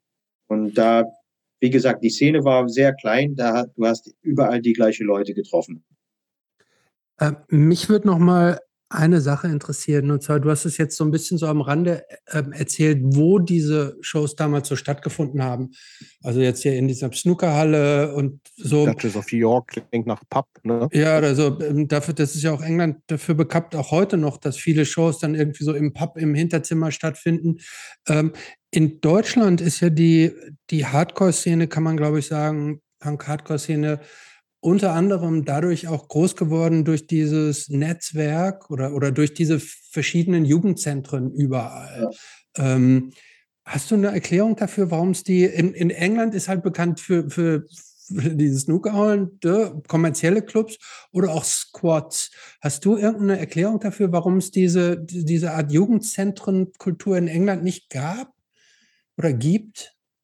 Ich glaube, so Stadtjugendzentren. Wir hatten halt Scouts oder so. so. Ein bisschen älter, so.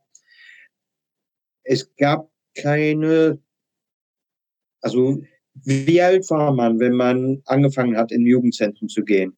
14, 13, 14? 12, 13, 14? Wenn man so jugendlich so, ne? wird, kann man da hingehen. Also ich glaube, also die, die, die klassische Nutzung von so einem Jugendzentrum ist ja, dass da so eine Art Freizeitangebot für Jugendliche, also die sind ja nicht konzentriert. Ja, das sind ja die städtischen, ne? Ja, ich rede jetzt auch von den städtischen, ja, oder so, wo, wo praktisch ein, ein, praktisch ein Freizeitangebot für Jugendliche gemacht wird. So, das ist ja die klassische Nutzung von städtischen Jugendzentren.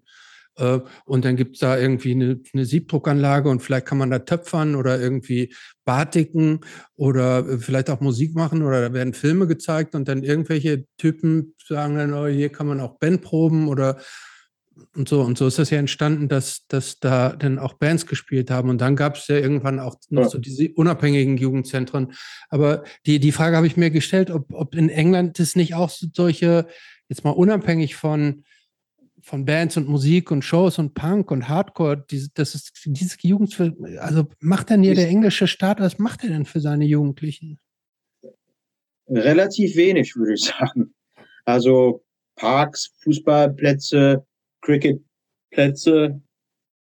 Ähm, da, also so eine Infrastruktur hatten wir überhaupt nicht existiert existiert. Gut, aber, die, aber auch die englischen Politiker wissen ja, dass es in England gerne mal regnet. Das heißt, die können ja nicht nur ein Draußenangebot irgendwie hingestellt haben. Warum denn nicht? Also, also wundert mich ehrlich gesagt nicht. Also ich glaube, das ist, ist, hat schon dann auch wieder damit zu tun, dass eben, also in Deutschland ist, glaube ich, gerade diese unabhängigen Jugendzentren kommen ja aus dieser ganzen Hausbesetzerbewegung, ist ja da noch so ein, so ein Relikt davon, ne?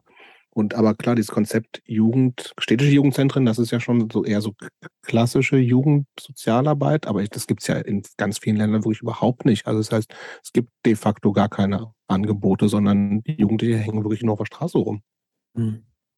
Also ja. wir hatten, glaube ich, die, entweder du hattest was mit deiner Familie gemacht oder alleine oder mit deinen Freunden. Hm. Aber so andere Strukturen kann ich mich nicht erinnern, dass irgendwas da war, was halbwegs vergleichbar wäre. Hm. Haben Squads irgendwie eine Rolle gespielt? Da war in Leeds, da waren relativ viele Squads, aber vielleicht ein oder zwei Jahre vor ich dahin gezogen bin. Da waren also Bands, was waren das für Bands? Da waren äh, Pleasant Valley Children, also Sned eine von seinen Bands. Ähm, diese Band aus Scarborough. Äh, es gab einige Bands, Namen fällt mir nicht ein. Äh, Active Minds. Mhm. Ähm, es gab ein paar Squads in Leeds. In Bradford gab es Squads, dann gab es auch so diese One in 12 Club. Das war, Quicksand-Konzert war im One in 12 Club in Bradford. Ähm, aber in ab so 90, 91, da waren, in der Zeit war nicht viel Squads, also nicht, also eigentlich nichts. Zwei, drei Jahre später hat sich das in Leeds entwickelt. Es gab einen namens 120 Rats. Ähm, da gab es diese Band, ich weiß nicht, ob ihr das kennt, Headache. Mhm, klar. Hat Flat Earth rausgebracht. Also die Typen, die haben 120 Rats gemacht. Spitzenband übrigens, die Christopher auch nicht kennt. Nein, kenne ich nicht, habe ich ja schon gesagt. So völlige, also ist auch kein, kann man, also ist schon total Punk, aber musikalisch irgendwie auch überhaupt nicht. Ja. Das war so völlig all over the place. DIY, Crusties. Mega gut. Wir haben ein paar Mal mit Piece of Mind mit denen gespielt, mit ähm, Headache und Recusant. Aha. Das war so ja. auch so halb, halb französisch, halb englische Band, glaube ich, die auch also total weirden Kram gemacht haben. Ich finde die super. Ja. Aber ein bisschen in Vergessenheit geraten. Und auch tatsächlich kein klassischer Punk und Hardcore eigentlich irgendwie erst recht nicht. Also der Bassist von Baby Harpseal, der, dann, der hat auch bei Headache gespielt. Ach was. Und der meinte, dass irgendwann der eine von, von den verrückten Franzosen, die haben den Zoo gespielt und der ist aus dem Fenster aus dem zweiten Stockwerk rausgesprungen, hat sich den Arm gebrochen. Aber Glück gehabt, würde ich sagen, oder? Da kann man sich auch mehr brechen. Aber ja, also squadmäßig in der Zeitpunkt, Zeit, wo ich in Leeds ankam, war nicht zu viel los. Ein paar Jahre später hat sich das dann entwickelt, dass da mehr los war. Wann hat denn das bei dir mit Bands angefangen? Hm, ich glaube so 92 gleichzeitig mit Kito. Relativ spät, also mit 20 erst, ne? Ja, ja. Du hast aber gleich Gitarre gespielt. Wo, wo, woher kanntest du das überhaupt? Woher konntest du das? Ich habe halt so von 16 an habe ich hatte ich eine Gitarre. Ich habe versucht, da was zu spielen. Ich hatte eigentlich nie Geld, also ich habe ich hatte keinen Verstärker. Ich habe nur Schrottgitarre gehabt. Ich hatte kein Material, um in ein Band mhm. einzuspringen. Aber dann, ähm, ich kam im Gespräch mit Nick von Ironside, Nick Royals. Und so, also wir sind, äh, wir waren Freunde und der meinte, der stellt die Band zusammen, ob ich da mitspielen will. Der hat eine Gitarre für mich. Ähm, dann so bin ich angefangen und dann gleich relativ gleichzeitig haben wir Kito angefangen und da habe ich Bass gespielt Ah. Ähm, da hatte ich keinen Bass. Ich habe eine Bassgitarre ge geborgt von einem Typ, der, der spielt jetzt in diese Indie-Band Embrace. Also nicht mhm. unsere Embrace. Ja. Und, und dann irgendwann nach einem Jahr habe ich das Geld zusammengekratzt, habe ich mir einen Verstärker gekauft. Der, der Sänger von Ironside, der war Gitarrist aber der hat nur gesungen. Der, also ich könnte seine Sachen leihen. So ging es. Ich würde vielleicht mal ganz kurz diese, also ich, ich will, wir wollen nicht irgendwie über jede Band reden, äh, weil das echt zu, zu viel wäre. Aber da sind waren jetzt alles ja keine riesigen Bands. Ich glaube, dass viele unserer HörerInnen äh, die vielleicht nur so vom Namen kennen oder vielleicht sogar gar nicht. Ne? Ähm, ich will, aber Christoph hat es ja am Anfang schon gesagt, das ist echt eine extreme Spannbreite und ich habe vage fast zu behaupten von den Bands, die ich kenne, da sind wirklich eigentlich nicht mal zwei, die irgendwie so, wo ich sagen würde, das ist ähnliche Musik, sondern es ist alles komplett unterschiedlich. Und um das mal so ein bisschen auch äh, für Leute klarer zu machen, würde ich ganz gerne mal äh, kurz die, ich nenne die Bands und du sagst kurz, was das für Musik war und nennst vielleicht mal so zwei, drei Bands, damit äh, größere, bekanntere Bands, damit man sich das vorstellen kann oder in, aus welchem Genre das so ist. Oder vielleicht noch, mhm. ja, Moment, und vielleicht noch ergänzend dazu könntest du ja mal den jeweils größten Hit dieser Band so ansingen? Bitte nicht. Mein Mikro ist gerade kaputt gegangen, aber. Also, wir, erst, erste Band, gerade gesagt, Ironside. Ähm, so am Anfang war so Breakdown Outburst, ganz kurz, und dann, wir haben Integrity gehört, oh, Integrity Ringworm und in die Richtung Okay. gegangen. Parallel dazu gab es Kito. Quito, also wir haben viel, sagen wir mal, Citizens Arrest gehört. Auch nicht so weit entfernt vom Breakdown oder Warzone oder so, aber Citizens Arrest, Born Against, Rorschach. Okay. Baby Harpsiel. Da haben wir ganz viel Hoover gehört. Also Wir so, so Dis Discord sehr. Der, wir haben sehr unterschiedliche Sachen gehört. Ich habe zum Beispiel Bands auf Watermark Records oder ähm, Lincoln oder sowas gehört. So, eher, so noch US Hardcore Bands, Mhm. die eigentlich ziemlich Hardcore waren, aber auch so mit, Disco, mit DC gemischt.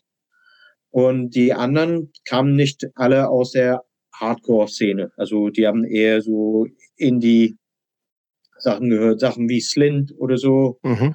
Und dann, es war so eine Mischung aus das. Und wir haben alle Hoover gehört. Dann, äh, nächste Band ist, glaube ich, dann in Berlin gewesen, ne? Real. Also das war der Band von Andy, der Sänger von Cortex. Und da wollte ich in ein Band spielen. Und ich würde sagen, also von meiner Sicht aus so ein bisschen so Quicksand. Aber ich glaube, von den anderen war eher so Life of Agony. So in die Richtung. Okay. Dann Battle Royale. Battle Royale, das war, also wir haben alle ziemlich unterschiedliche Musik gehört. Felix hat Madball ges- gehört. Ähm, Carsten, der Schlagzeuger, hat alles, was Blastbeat sich angeht, gehört. Stefan Klose hat ähm, Schreimusik gehört. Und Patrick genauso. Und ich habe so ein bisschen von allen gehört. Und wir haben so irgendwo, würde ich sagen, so wie Darkest Hour oder sowas. Mhm. Dann Cold War. Cold War war eigentlich Sven von Skrupel wollte eine klassisch Power Violence Band machen. War auch so die Fest. Richtung, ne? Genau. Infest. So, Hattet genau. ihr nicht auch eine EP auf äh, 6 to 5 Thrash Records? Auf, Nee, Six, äh, Deep Six, ne? Deep Six. Äh, Deep Six. Okay, dann bist du kurzzeitig eingestiegen bei Miocene. Klassischer Hardcore, das kennen, glaube ich, viele Ja. unserer Hörerinnen. Also, aber da warst du ja auch das so. Äh, wie lange mitgespielt ungefähr? Äh, zwei, drei Jahre. Doch, so lange, okay. Eine LP, eine große Tour. Okay. Dann gingst du jetzt zurück nach England zu Jeffrey Oycott. Äh, da war der Sänger Jason. Den habe ich in meiner ersten Woche in Leeds kennengelernt. Im Der in Dorm, der- besoffen. Nee, der, war in, der hat in der Uni, in der ähm, Plattenbibliothek, war der Volontär. Und da habe ich, entweder habe ich mir eine No Means No Platte geborgt oder der hat eine No Means No T-Shirt an. Ich weiß nicht mehr, wie das war. Und dann kam er ins Gespräch, weil ja, ich bin neu hier, bla bla bla. Und wir, haben, wir blieben in Kontakt. Und dann, als ich in England wieder gewohnte, äh, gewohnt hat, dann meinte er, willst du bei uns Gitarre spielen? Was ist das, Jeffrey Oycott? Das sind so, so Punkrock, sagt bisschen Cockney Rejects, bisschen Peter and Test Tube Babies. Sehr melodisch. Ja, Dann The Oil, Struggle. Ja? ja. Ja, okay. Hm. Okay, dann The Struggle. Gab es personelle Überschneidungen, ne? Nicht mit Jeffrey Oycott. Ah, okay. The Struggle, das, also habe ich eine Band zusammengeworfen. Wir wollten eigentlich ein paar Songs aufnehmen. Und, aber dann ging, lief das gut. Also da war der Gitar, der Bassist von Gimpfist, der Schlagzeuger von Major Accident und der Sänger von Last Rough Cause. Der ist dann ausgestiegen und dann hatten wir der Sänger von Crashed Out. Und eigentlich Major Accident hatten schon aufgehört. Crashed Out und Gimpfist eigentlich fast auch. Und dann hatten wir die Chance, ein bisschen zu spielen. Und dann, als wir, ich beziehungsweise ich ein bisschen mehr spielen wollten, die beide Bands haben dann nicht wieder durchgestartet. Aber was ist das musikalisch? Wie würdest du das, was, ist, was sind so Referenzbands? Äh, Punkrock, ein bisschen Oi, ich meine, das ist echt schwer zu sagen, weil auf unserer LP, das erste Song, da hatte ich so im Kopf hatte ich Tragedy Mhm. bei, bei das der Gitarre. klingt man, das klingt, hört man aber nicht. Nee. Nee. Dabei, denn der, der Schlagzeuger, der, der hört dabei Oasis. Und Okay. der Sänger, der will schreien und der Bassist, der will eine Oi was dazu machen. Also das war, kam aus allen Ecken und hat zusammen relativ gut geklebt, fand ich. In welchem Okay, Jahr gab es die, gab's die Band ähm, parallel zu den amerikanischen Struggle ohne The? Nee, so Nee, das war jetzt erst vor ein paar Jahren. Jahre. Achso. Ja. Ach stimmt, die gibt's wieder. Die haben noch eine neue Platte. Hm, Ich glaube, du verwechselst Nee, das mit war Downcast. Genau, ja. Genau, Okay, in Voorhees bist du auch ja nur kurzfristig eingestiegen. Also aber auch wieder so klassischer Boston Hardcore, ja. Ja. Gewesen. Ähm, jetzt mal so, kannst du eigentlich sagen, welche von diesen vielen und auch sehr unterschiedlichen Bands für dich am wichtigsten war? Wahrscheinlich The Struggle, weil das war dann, ich war neu wieder in England und da habe ich viele alte Freunde wieder getroffen dadurch und neue Freunde. Also es war ziemlich cool. Wir haben auch, obwohl wir nicht viel gespielt haben, wir haben die Möglichkeit, wir haben in Marseille gespielt, wir haben in Berlin gespielt, wir haben in Dublin gespielt, wir haben coole Sachen gemacht. Ähm, dann Baby Harp Seal, weil wir das von Anfang an, wir, also wir hatten keinen richtigen Plan, was wir machen wollten. Wir hatten, wollten, wir waren zusammen, wir wollten Musik machen. Und das sind, wir hatten einen anderen Sänger am Anfang, der war der Sänger aus einer Band aus Middlesbrough, Freunde von One to One. Der war eher so ein klassischer Hardcore-Sänger, der hat aber keinen Bock. Der war mein Mitbewohner. Deswegen war der dabei. Der hat nach zwei Konzerte, hat vielleicht eine Demo, hat er aufgehört und dann wir haben das zu viert weitergemacht. Aber da, die anderen Musiker, die sind viel, viel mehr begabt als ich. Und da habe ich extrem viel von denen gelernt, so wie man spielt. Mhm. Also vorher so Bar E kannst du spielen, kannst du 50 Hardcore-Songs in fünf Minuten schreiben. Aber bei denen hab- so auf einmal habe ich relativ viel von gelernt und wir haben, wir waren da, glaube ich, ne- auf der ein richtig gut, guter Zeitpunkt, wo Bands wie Health Hazard und so hatten schon Europatours gemacht und Sned hat quasi uns sein Adressbuch gegeben, meinte hier, so könnt ihr so wie diese Maximum Rock'n'Roll Book Your Own Fucking Life Geschichte. Und wir hatten alle Zeit, wir waren entweder, wir hatten studiert beziehungsweise aufgehört mit, da war mein Studium zu Ende und wir hatten alle Zeit. Also wir haben recht viel, so für in wenig Zeit, wir haben viel gemacht. Mhm. Aber äh, gab es da noch kein Internet? Doch. Nee, Nee, würde ich auch nicht sagen. nee. Nee, überhaupt nicht. Nee, okay, dann nicht. Vielleicht hast du ganz mit E-Mails irgendwann angefangen. Aber auch eher so nicht mal. Briefe? Nee, Das war, ja, also ich glaube, meine mich auch eher an Briefe und sowas zu erinnern. Ja. Telefon, wir hatten, also als wir die Konzertgruppe da in Beauty Göttingen hatten, da mussten halt Bands zum Teil auch über sowas, dieses na, es gab diese deutsche Version von Book Your Own Fucking Life, Buch dein eigenes beficktes Leben. Statt dann halt, du kannst Dienst äh, montags zwischen, weiß nicht, wann das immer war, fünf und sieben oder sowas halt im Jutzi anrufen und wenn du Glück hast, trifft sich die Konzertgruppe da gerade und irgendwann ist da auch irgendwie unsere berufene Adresse auch drin gelandet und so. Und das heißt, wir haben Anrufe gekriegt, Briefe, Postkarten und sowas halt alles. Und ja. das war zu der Zeit, glaube ich, auch ja. noch. Ne? Ja. Ähm, du hast, äh, wie gesagt, ich, äh, es gibt auch für ein bisschen detaillierter über einzelne Bands äh, nochmal für Leute, die nicht genug von dir kriegen können, den No Limits Podcast mit Björn. Und ihr habt da über eine Sache geredet,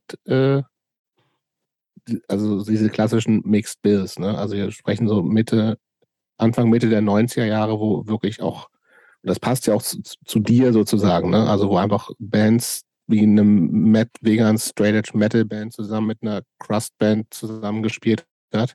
Ja. Und da redet ihr beide darüber, dass das irgendwie auch so ein bisschen so eine, es klang so, als ob so eine Art Notwendigkeit gewesen ist, weil eben die Szene, Szenen so klein waren, dass du, wenn du eben ein vegan Straight Edge Metal Band nur machen würdest, erstens gab es keine andere und zweitens würden da nur 20 Leute kommen, deswegen packst du es zusammen. Ähm, ja. Ich fand das tatsächlich, also weiß gar nicht, ob das, ob das so ist, ob das nur eine Notwendigkeit war. Ich fand das im Nachhinein halt, weil das gibt es ja kaum noch, ne? Also im Moment, und das war ist auch schon seit, naja, nicht im Moment, das ist schon seit vielen Jahren so, dass halt einfach, einfach oft Bands so zusammenspielen, wo du sagst, ja, die klingen auch sehr ähnlich oder sind halt so ja. sehr, da treffen halt auch so Mindsets ich, aufeinander. Findest du nicht? Nee, finde ich gerade. Ich finde gerade in der letzten Zeit, finde ich, durchmischt sich das viel mehr, dass also auch so äh, Post-Punk-Bands mit Hardcore-Bands zusammenspielen. Oh, ja, okay. Ja. Kriege ich nicht so mit tatsächlich. Doch. Aber ich fand das halt immer super. Ne? Also, dass du irgendwie, und vielleicht, weiß ich nicht, ob es mehr Bands gab, die auch so ein bisschen so zwischen den Stühlen gesessen haben, so, ne? Aber wie gesagt, wir haben mit, mit, mit Peace of Mind und auch mit Highscore-Zeit noch, da hast du halt dann eben mit so Bands wie Headaches zusammengespielt ähm, die ich auch nochmal irgendwie raushaue, wenn wir das hier veröffentlichen, weil ich finde, ich finde die super, aber ich glaube, da kriegen ganz viele Leute Kopfschmerzen von. Ähm, oder halt dann am nächsten Tag mit Leier und Blindfold und einen Tag später mit keine Ahnung was. Also, ja. und das ist so, also mir, da, mir fehlt das. Vielleicht ist das aber auch auf Konzerten, zu denen Christopher geht, äh, vor, ist das so, aber mir ist, also Jetzt war natürlich auch lange nichts, aber gefühlt war bei mir so ein bisschen irgendwie, okay, sind halt, okay, wenn ich zu einer Hardcore-Show gehe, spielen auch alle Bands Hardcore. Und dann gibt es keinen Punk und keinen Oi und keinen Crust. So. Wenn ich zu einer Küppi gehe, dann höre ich, oder auch selbst da, egal wo, ähm, wenn eine Crust-Band spielt, spielen noch drei andere mit, die eigentlich genauso klingen. Ich finde das schade. Ja, also ich weiß nicht, wann das aufgehört hat, weil in, vor 10, vor 15 Jahren in der Köpi hast du auch kein gemischte Konzert. Ja. Da hast du drei Bands, die wie Doom klingen.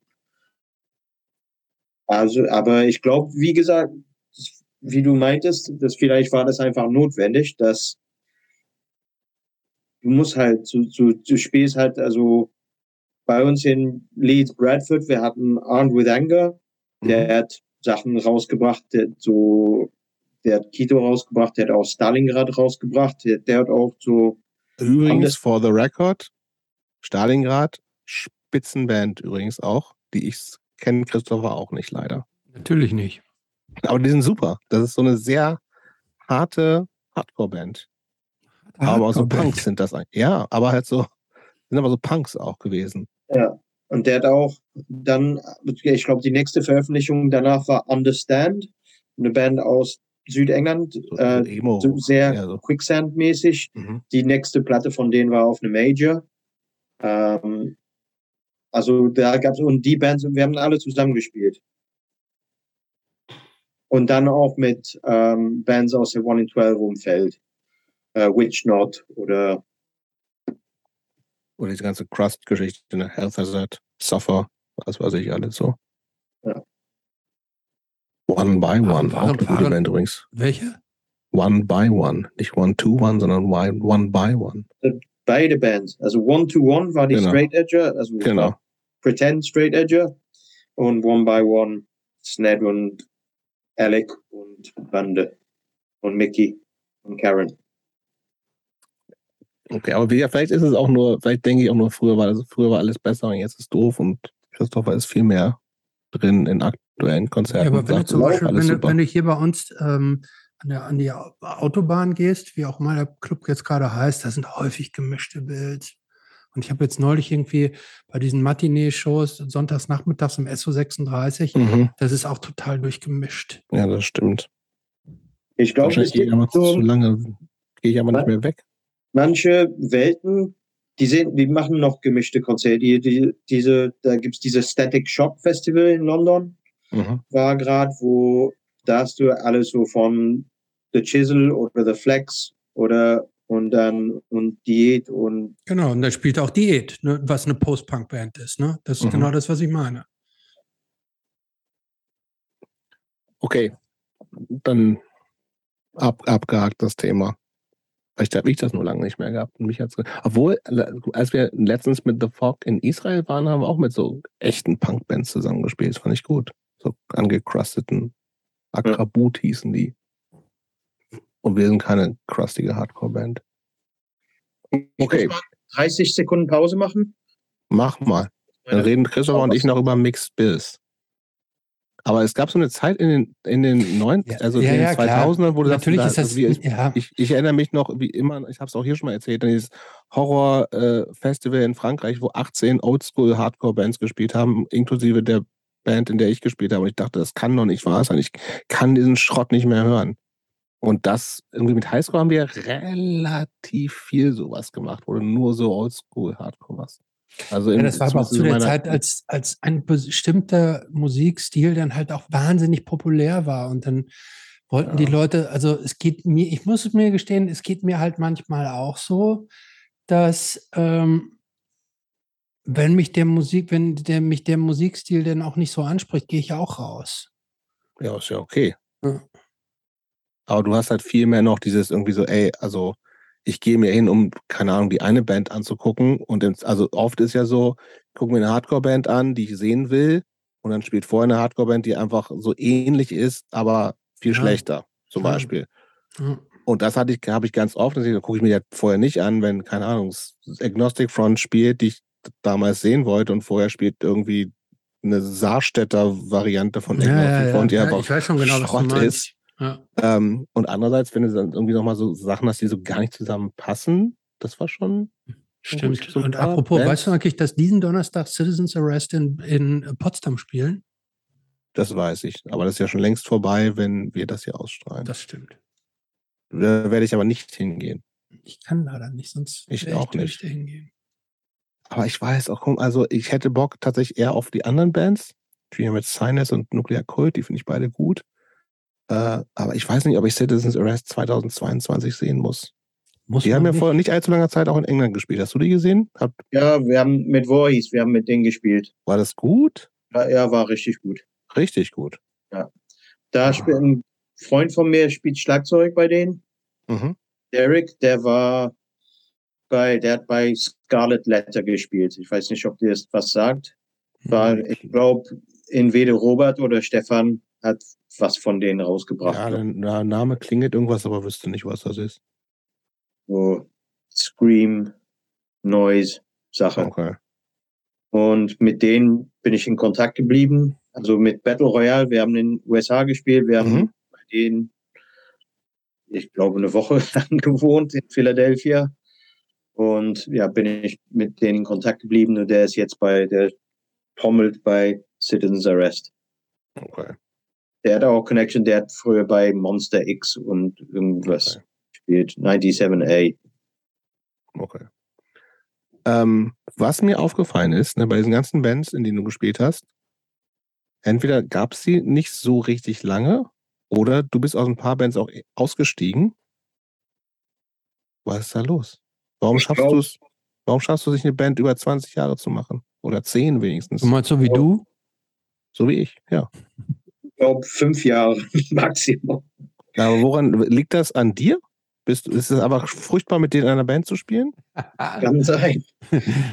Na, irgendwie, es gab immer Gründe, warum eine Band zu Ende ist. Also zum Beispiel Baby Harpsy, Kito Einside, weil ich ins Ausland gezogen bin. Das ist ein gutes Argument. Ähm,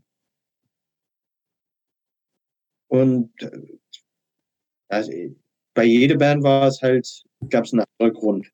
Aber eigentlich ja, ich war immer schuld. Aber du bist ja ein paar Bands ja auch ausgestiegen, ne? Oder nur wegen Umzügen? Ähm, nee, nee, eigentlich, weil ich, ich will nicht sagen, ich hatte keinen Bock mehr auf den, aber irgendwie hat, vielleicht hatte ich das Gefühl, dass die wollten was anderes, als was ich wollte. Okay. Also Gibt's eine zum Band? Ja. Mach weiter. Sorry. Jeffrey Oikott, die wohnen alle in Leeds und die hatten gerne, die, die hätten gern Bock gehabt, jede Donnerstag in einen Pub in Leeds zu spielen und wir kriegen kein Geld, aber dafür fünf Bier und die nehmen alle Freitag frei. Und ich wohne da so 90 Kilometer entfernt. Nein, danke. Okay. Klassische Pub-Rock-Band also. Ja. Gibt es eine Band, die du gerne eigentlich länger gemacht hättest? Oder gibt es eine Band, mit der du, die du, wo du dir eine Reunion vorstellen kannst? Nee, ich, also Reunion glaube ich nicht. Ähm, ja, vielleicht The Struggle, aber das menschlich würde da die, die an, anderen haben sich nicht so gut verstanden. ähm, die alte englische Band, das ist einfach viel zu lange her. Und ja, ich weiß, dass bei manche Bands, da sind manche Leute, die hatten überhaupt keinen Bock, anderen würden das vielleicht machen, aber das wäre zusammengeworfen und wäre nicht so cool. Also eigentlich, nee. Das ist nichts, wo ich dann, also Voice würde ich wieder machen. Gibt's aber auch noch, oder? Ja. Aber du bist eigentlich nicht mehr dabei.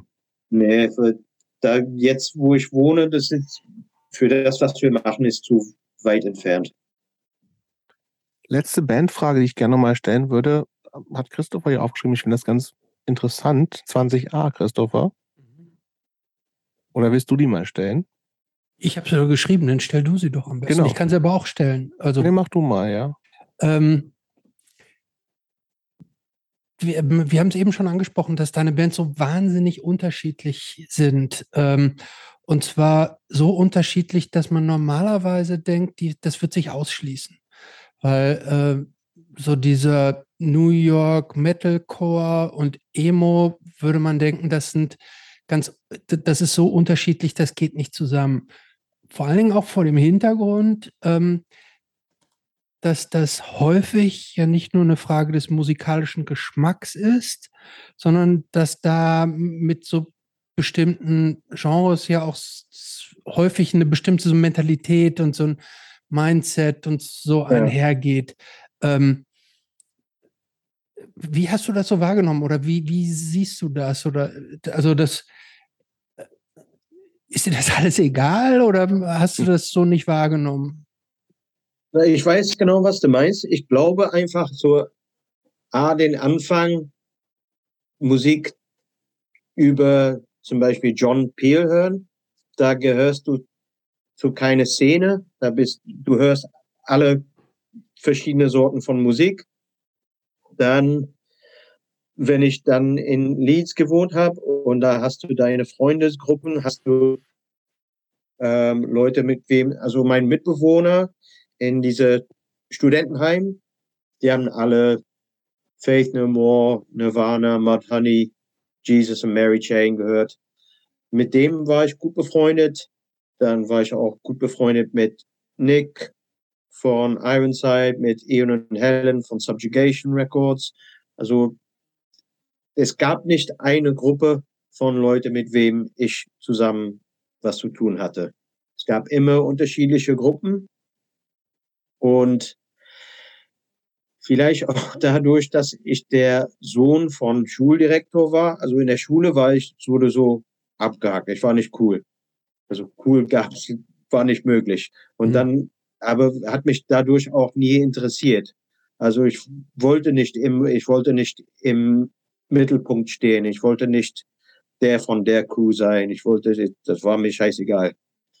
Da war ich glücklich, so verschiedene Leute zu kennen, mit verschiedenen Ausblicke. Also eigentlich die, eigentlich die gleiche Ausblicke, aber von verschiedene Perspektive. Und dann wird es mir auch nicht langweilig. Hm. Äh, würdest du dich dann schon auch im weitesten Sinne mehr so als Musiker bezeichnen?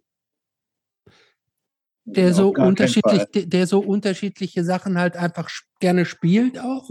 Das ist für dich also auch musikalisch äh, so herausfordernd ist, nicht immer nur das Gleiche zu spielen, sondern dass du halt so. Doch, ja. Ja, das stimmt. Also wie, wie ich erwähnte, so mit, mit Einside und Quito war relativ so New York Hardcore beziehungsweise Integrity-mäßig halt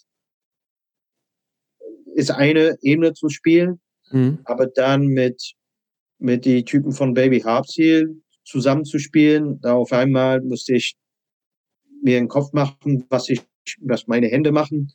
Und das war ziemlich interessant. Dann so weiter, ein paar Jahre später mit Battle Royale.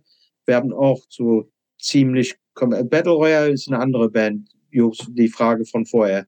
Mhm. Welche Band schätzt du? Also Battle Royale hat eigentlich kein Sau interessiert. Nee, gar nicht. Also mich, aber, aber weil ich euch kannte. Aber wir hatten, wir haben eine richtig, richtig coole Zeit gehabt. Wir haben, die, wie gesagt, die musikalische Mischung aus Felix von Final Prayer mit seinem, der Madball Terror, was weiß ich, Stefan Klose und Patrick Wilke mit der eher so Emo-Background und Carsten von Pink Flamingos, SM70, Hauptsache schnell. Ballern. Ja. Und aber wir haben zusammen, wir haben eine lustige Mischung gemacht aus des allen. Und vielleicht das ist genau aus einer Band, in einer Band, wir hatten diese Mischung aus vier, fünf Genres. Das nur einzige Problem war, das hat kein Sau verstanden, was, warum wir das so machen. Wir, wir haben es verstanden, wir waren glücklich, aber das hat niemand dafür interessiert. Aber habe ich dich richtig verstanden oder ähm, vielleicht interpretiere ich das jetzt auch falsch?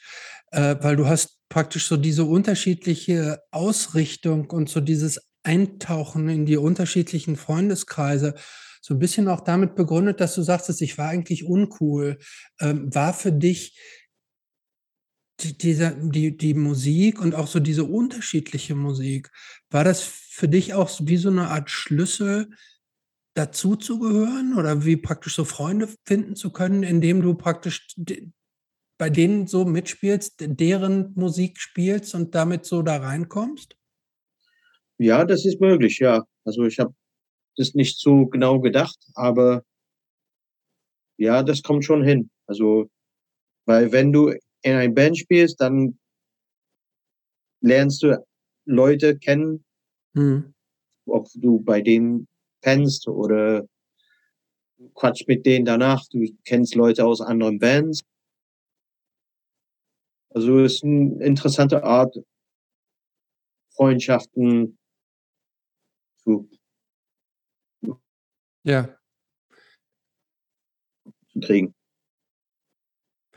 Ähm, gibt es denn eigentlich auch irgendeinen von diesen ganzen Musikarten, wo du sagen würdest, das ist, das bin richtig ich, also das schlägt richtig mein Herz, so, das, das ist so meins? Also würde ich sagen, wahrscheinlich Baby Harpseel. Okay. Und wenn du jetzt hier nach Berlin wieder zurück umziehen würdest und ich dir jetzt sagen würdest, Tom, ich würde so gerne mit dir eine Country-Band machen. Wärst du am Start oder nicht? Da musste ich ein paar Wochen ein bisschen Country-Gitarre lernen, aber ja, da wäre ich dabei.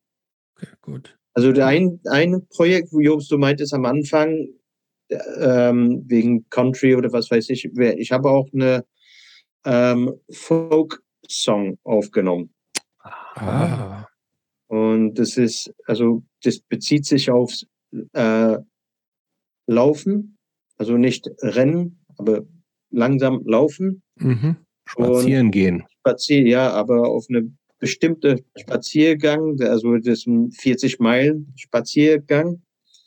Und wir haben einen Song, ein altes Folk-Song aufgenommen. Also da spiele ich Gitarre und singe. Claire, meine Frau, singt auch.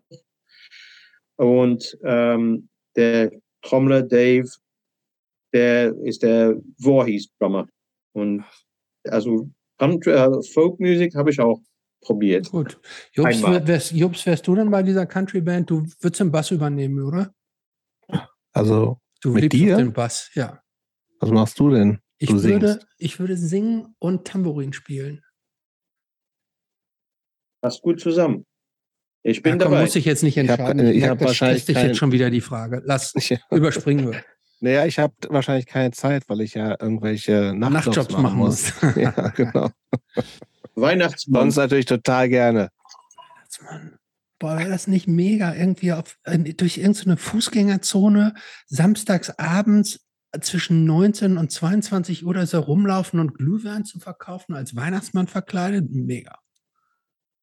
Na, als Weihnachtsmänner verkleidet und Country-Musik spielen. Oh, beides. All in one. Also würde ich sagen, machen wir eine Sache nach dem anderen. Wir sollten jetzt uns auch nicht zu viel aufs Tablett gleichzeitig legen, aber ähm, ich sehe auf jeden Fall, da, da gibt es multiple äh, gemeinsame Betätigungsfelder.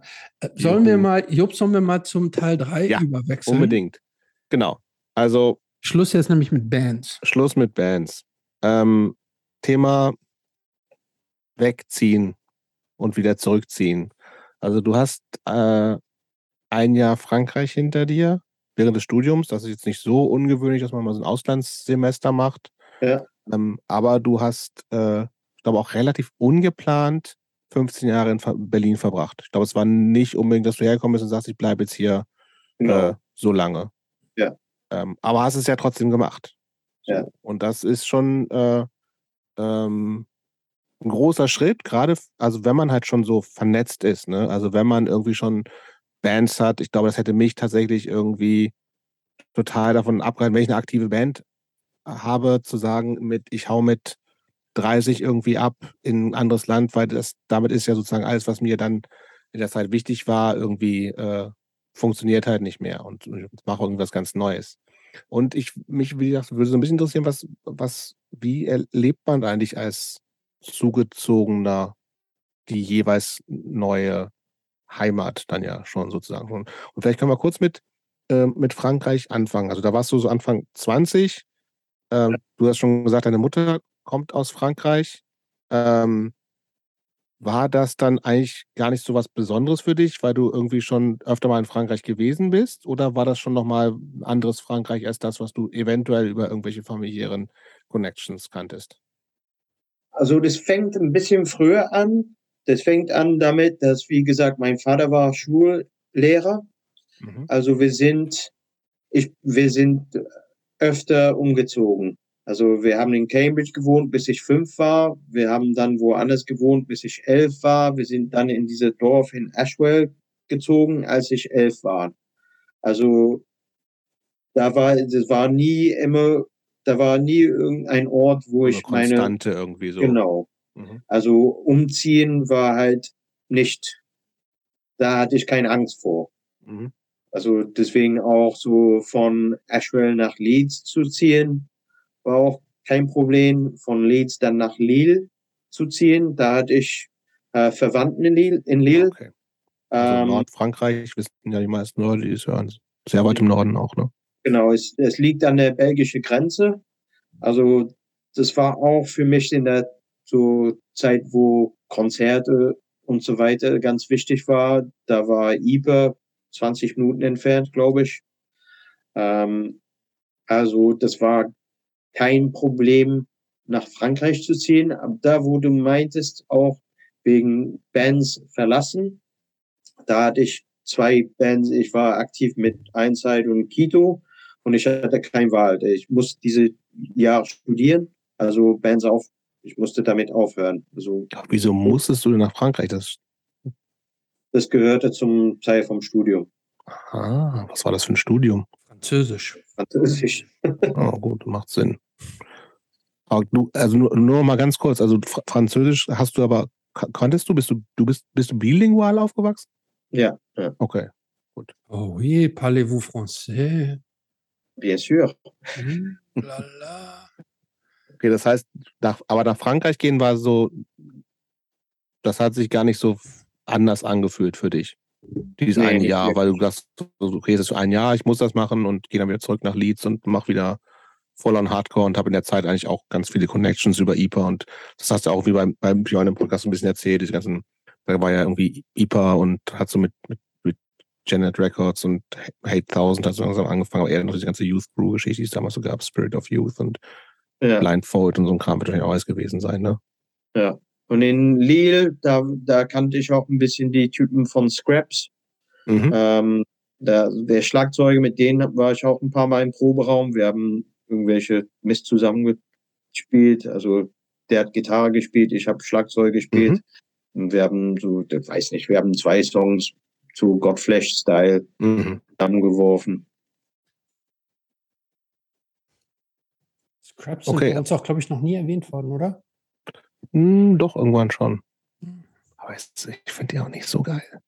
Äh, Äh, äh. sagt es bloß nicht Robert von Refuse. Robert, Scraps Spitzenband. Die besten. okay, aber war, war Frankreich, also für, wie, wie hat sich denn Frankreich für dich angefühlt? Das eigentlich, war das wie England? Scheißegal? Oder war es Ähm, anders in Frankreich? Nee, es war anders. Ich, also für mich war es schrecklich. Ich habe hab in einer Schule gearbeitet und es war eine Schule, ich war dafür überhaupt nicht geeignet. Es war die, die Typen, die, die Kinder, die waren einfach komplett verrückt. Und da, da, ich habe das gar nicht hingekriegt, mit denen gut zusammenzuarbeiten. So, ich war der so Englischassistent Mhm. und aber dann hat der Englisch eigentlich Lehrer hat wusste dann der, der könnte auch so abhauen und mich lassen. Und das war das war kein gutes Jahr, sagen wir so. Aber ähm, jetzt nochmal, damit wir es genau verstehen, warst du da an der Uni oder war das so ein praktisches Jahr, dass du als Lehrer äh, irgendwo Genau. arbeiten, arbeiten solltest? Du hast also französische Sch Schüler in was unterrichtet? Ja, nicht in Französisch, sondern dann in Englisch oder wie? Genau, du du leitest den Englischunterricht. Also aber um die Kinder das zu erklären, redest du Französisch Ja. und bringst du Englisch bei. Okay. Also wir hatten den, den Wahl, entweder du, du verbringst ein Schuljahr in eine französische Universität oder du arbeitest als Englischassistent Mhm. in einer Schule. Mhm. Ich habe mir für die Schule die, äh, für das ausgewählt. Aber äh, ich fand es schrecklich. Hattest du vorher schon mal irgend, irgendwann mit Schülern zusammengearbeitet, dass du unterrichtet hast oder ähnliches? Mm, Nein, nein. Ich habe das später in Deutschland gew- gemacht, aber nicht, nicht vorher. Okay, dann lass uns vielleicht mal lieber zu diesem Deutschland-Ding kommen. Das ist für uns natürlich auch näher und da warst du auch viel länger. Ähm, vielleicht kannst, kannst du in zwei Sätzen mal sagen, warum du überhaupt nach Deutschland gezogen bist? Da hatte ich äh, Freunde in Berlin und Potsdam und dachte ich, mein Studium war zu Ende. Ähm, ich glaube, unser, wenn du in Studentenhäuser, also WGs in England wohnst, meist ist der, du mietest das Haus für ein Schuljahr. Mhm. Und da, also es geht von September bis Juni vielleicht. Und ich glaube, ein Jahr nach meinem Studium habe ich in ein Haus gewohnt mit den anderen von Baby Harpseel. Und Da war ich, Dann- glaube ich, mal. kann sein. Es war so ein klassisches englisches Haus mit so einem hinten so einem Weg, also so ein kleiner Garten und dahinter irgendwie so eine Mauer und so, so eine Gasse Ja, und unten gab es einen Proberaum. Genau, das war, also wir haben in ein, eine Wohnung gegenüber gewohnt. Okay. Da haben die, die Jungs von, also Baby Harpsy beziehungsweise Polaris haben da Genau. gewohnt. Und dann, da hatte ich, also nach meinem Jahr in Frankreich, da hatte ich trotzdem, obwohl ich das Jahr nicht cool fand, da hatte ich trotzdem Bock auf Reisen und wir hatten diese Tour mit Baby Harpsy und Quito. Wir haben so in Göttingen gespielt zum Beispiel, wir haben in Berlin gespielt. Und da habe ich, haben wir gesehen, dass es gibt diese Squads und so besetzte Netzwerk, Netzwerk und so weiter. Da wollte ich ein bisschen mehr von mitkriegen. Und in Berlin, da hat es ja auch das SO36, da ist die große Konzerte fanden statt. Da hatte ich Bock, dahin zu gehen. Es gab die Möglichkeit, da hat ein Freund von einem Freund hat ein Zimmer frei in einer Wohnung. Da könnte ich das für quasi umsonst haben, bis der äh, Vermieter das mitgekriegt hat. Dann hat er uns rausgeworfen. Ähm, und dann bin ich in der Liebigstraße eingezogen, in der Ex-Beliebig, so ein besetztes Haus. Und da war, das war voll Abenteuer. Äh, wie bist du denn da einfach so reingekommen, denn in so ein besetztes Haus? Und was waren so deine ersten Eindrücke? Wie lief das? War das von Anfang an unproblematisch oder hat es da hier und da auch dann gehakelt, weil du hast es eben schon gesagt, weil da möglicherweise irgendwelche Regeln galten, die, die du entweder nicht kanntest oder die sich dir nicht erschlossen haben? Also ich glaube, ich bin da reingekommen, gekommen, weil der eine, der war ein Freund von mir und der war, der war nicht besonders politisch. Also der WG, wo ich eingezogen bin, es war ziemlich politische WG, der aber alle mochten den. Mhm. Also der, der zum Beispiel, der auf dem Plenum, der durfte dann sitzen und Comics zeichnen. Aber alle liebten den und weil ich sein Kumpel war und ich so aus der Wohnung rausgeflogen bin, der hatte zwei Zimmer. Der ist dann mit seiner Freundin in ein Zimmer gezogen und dann, da war halt ein Zimmer frei. Das könnte ich dann haben. Aber ich glaube, dadurch, zu der Zeitpunkt, da könnte ich auch kein Deutsch sprechen. Also ich könnte nicht wirklich teilnehmen an dem Plenum und ich könnte nicht wirklich mitmachen an der WG Live. Mhm. Ich war quasi da, weil der ein Typ, der mochte mich. Also das war mein Kumpel. Dadurch dann bin ich, ich war da und es war cool, aber wirklich ein Teil von der, von, vom Haus war ich nicht unbedingt. Wann, in welchem Jahr bist du nach Berlin gekommen? Ich war 95, 96. Wie hast du Berlin da empfunden? Das war, das war ziemlich wild. also besonders Friedrichshain, da ging, das war alles so Tag oder Nacht, da war immer irgendwas los. Ähm, das war ziemlich interessant. Das war eine coole Zeit. Also da war überall was los, da war, die Leute waren kreativ, da waren wenig Regeln, also so vom Außenstehende anzugucken, so du hattest das Gefühl, du könntest machen, was du wolltest. Was hast du davon genutzt? Also ist ja, kann man ja auch dann sich kopfüber in Techno-Partys stürzen und Pillen einwerfen oder was weiß ich. Das war ja auch so die Zeit, ne? Ja. Also ich glaube, ich war einmal auf einer Techno-Party, weil da waren so Leute aus dem Haus, wollten entweder hier oder da, die waren so in mein WG, das waren keine Hardcore-Fans, also waren ein paar waren so hörten gern Ska und Oi und der also gingen da in Läden wie Tommy House oder so. Mhm. Und einem, der eine, mit dem ich die erste WG hat, der war so ein Techno-Typ und der hat mir in irgendeinen Keller irgendwo in Friedrichshain und da waren 500 Leute, die Techno reingezogen haben. Aber ja, Und- es war Und wie, wie, wie fandest du das? Also ähm, es, es gibt ja auch tatsächlich Leute, die ähm, äh, gerade aus der englischen Hardcore-Szene dann gewechselt sind ins, äh, in die Elektroszene und DJs geworden sind und so. Hast du so eine, da jemals eine Anziehung gehabt, so zu, ähm, zu einer Elektro-Techno-Szene oder war das für dich immer eine fremde Welt? Hm, also ganz viele Freunde von mir haben das ge gerne gehört und haben, waren auf Techno-Partys. Also Nick, der von Ironside, seine Gitarre, die ich geborgt hat, der, der war voll mit Techno-Aufkleber.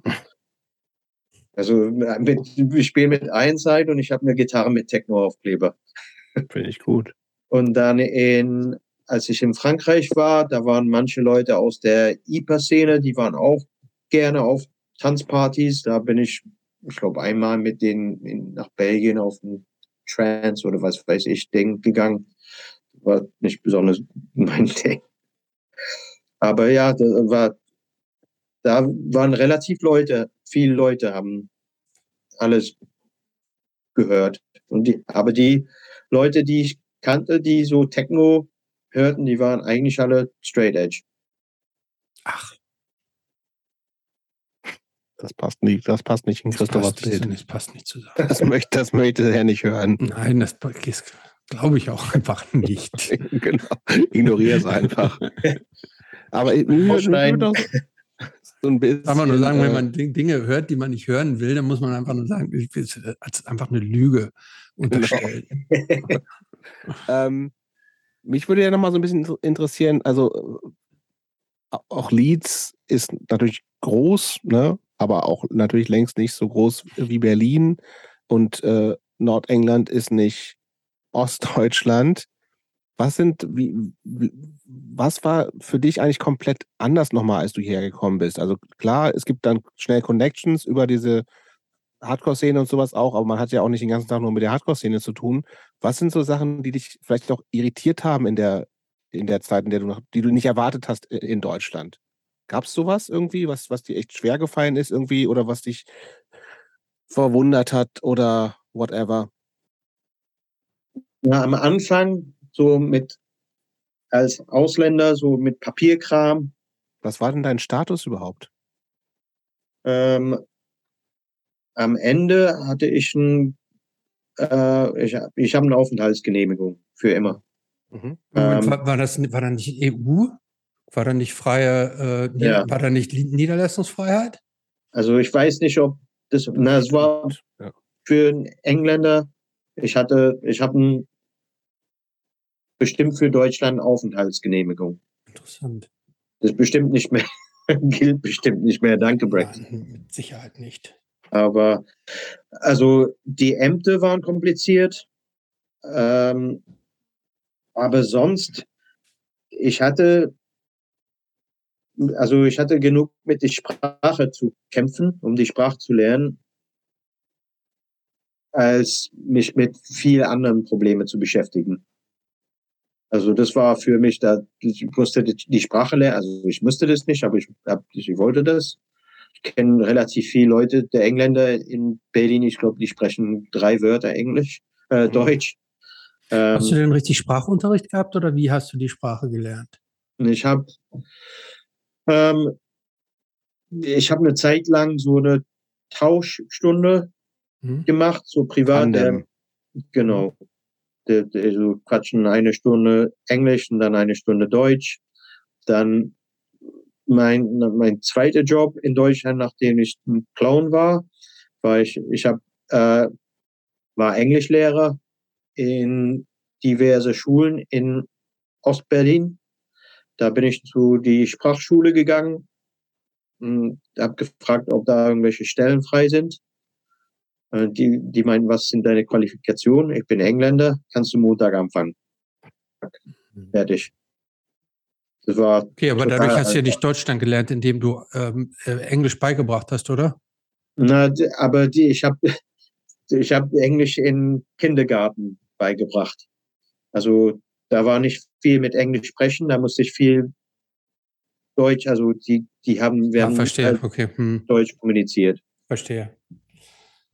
weil ähm, Deutsch ist ja, gerade was die Grammatik anbelangt, nicht so eine Sprache, die einem unbedingt so zufliegt. Ne? Also ich hätte jetzt erwartet, dass man gerade, äh, und denn du sprichst ja nach wie vor sehr, sehr gut, ähm, ich hätte jetzt, ich hätte erwartet, dass sich die deutsche Grammatik auch nur durch ein recht, relativ systematisches Lernen so ergibt, also durch richtige Bücher oder Unterricht oder so. Aber du hast das tatsächlich nee. so, so DIY-mäßig ähm, äh, gelernt, indem du einfach ein Tandem mit anderen gemacht hast und einfach so in, in deinem Englischunterricht nebenbei.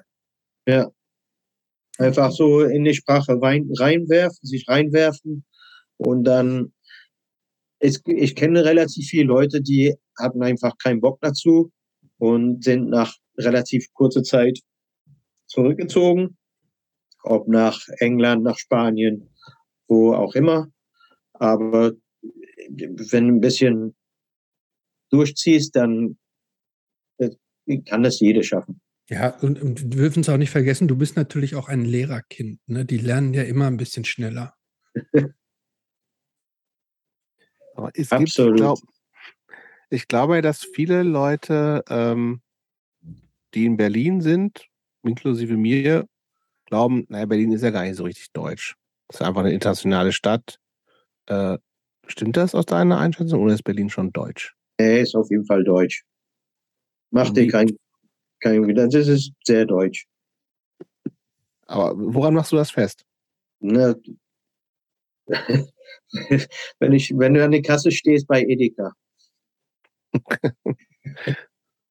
was ist da? Unfreundlichkeit? Genau. Alles, was du aufgelistet hast am Anfang. ja, endlich. Ja, jetzt schließt sich der Kreis. Mürrisch, unfreundlich.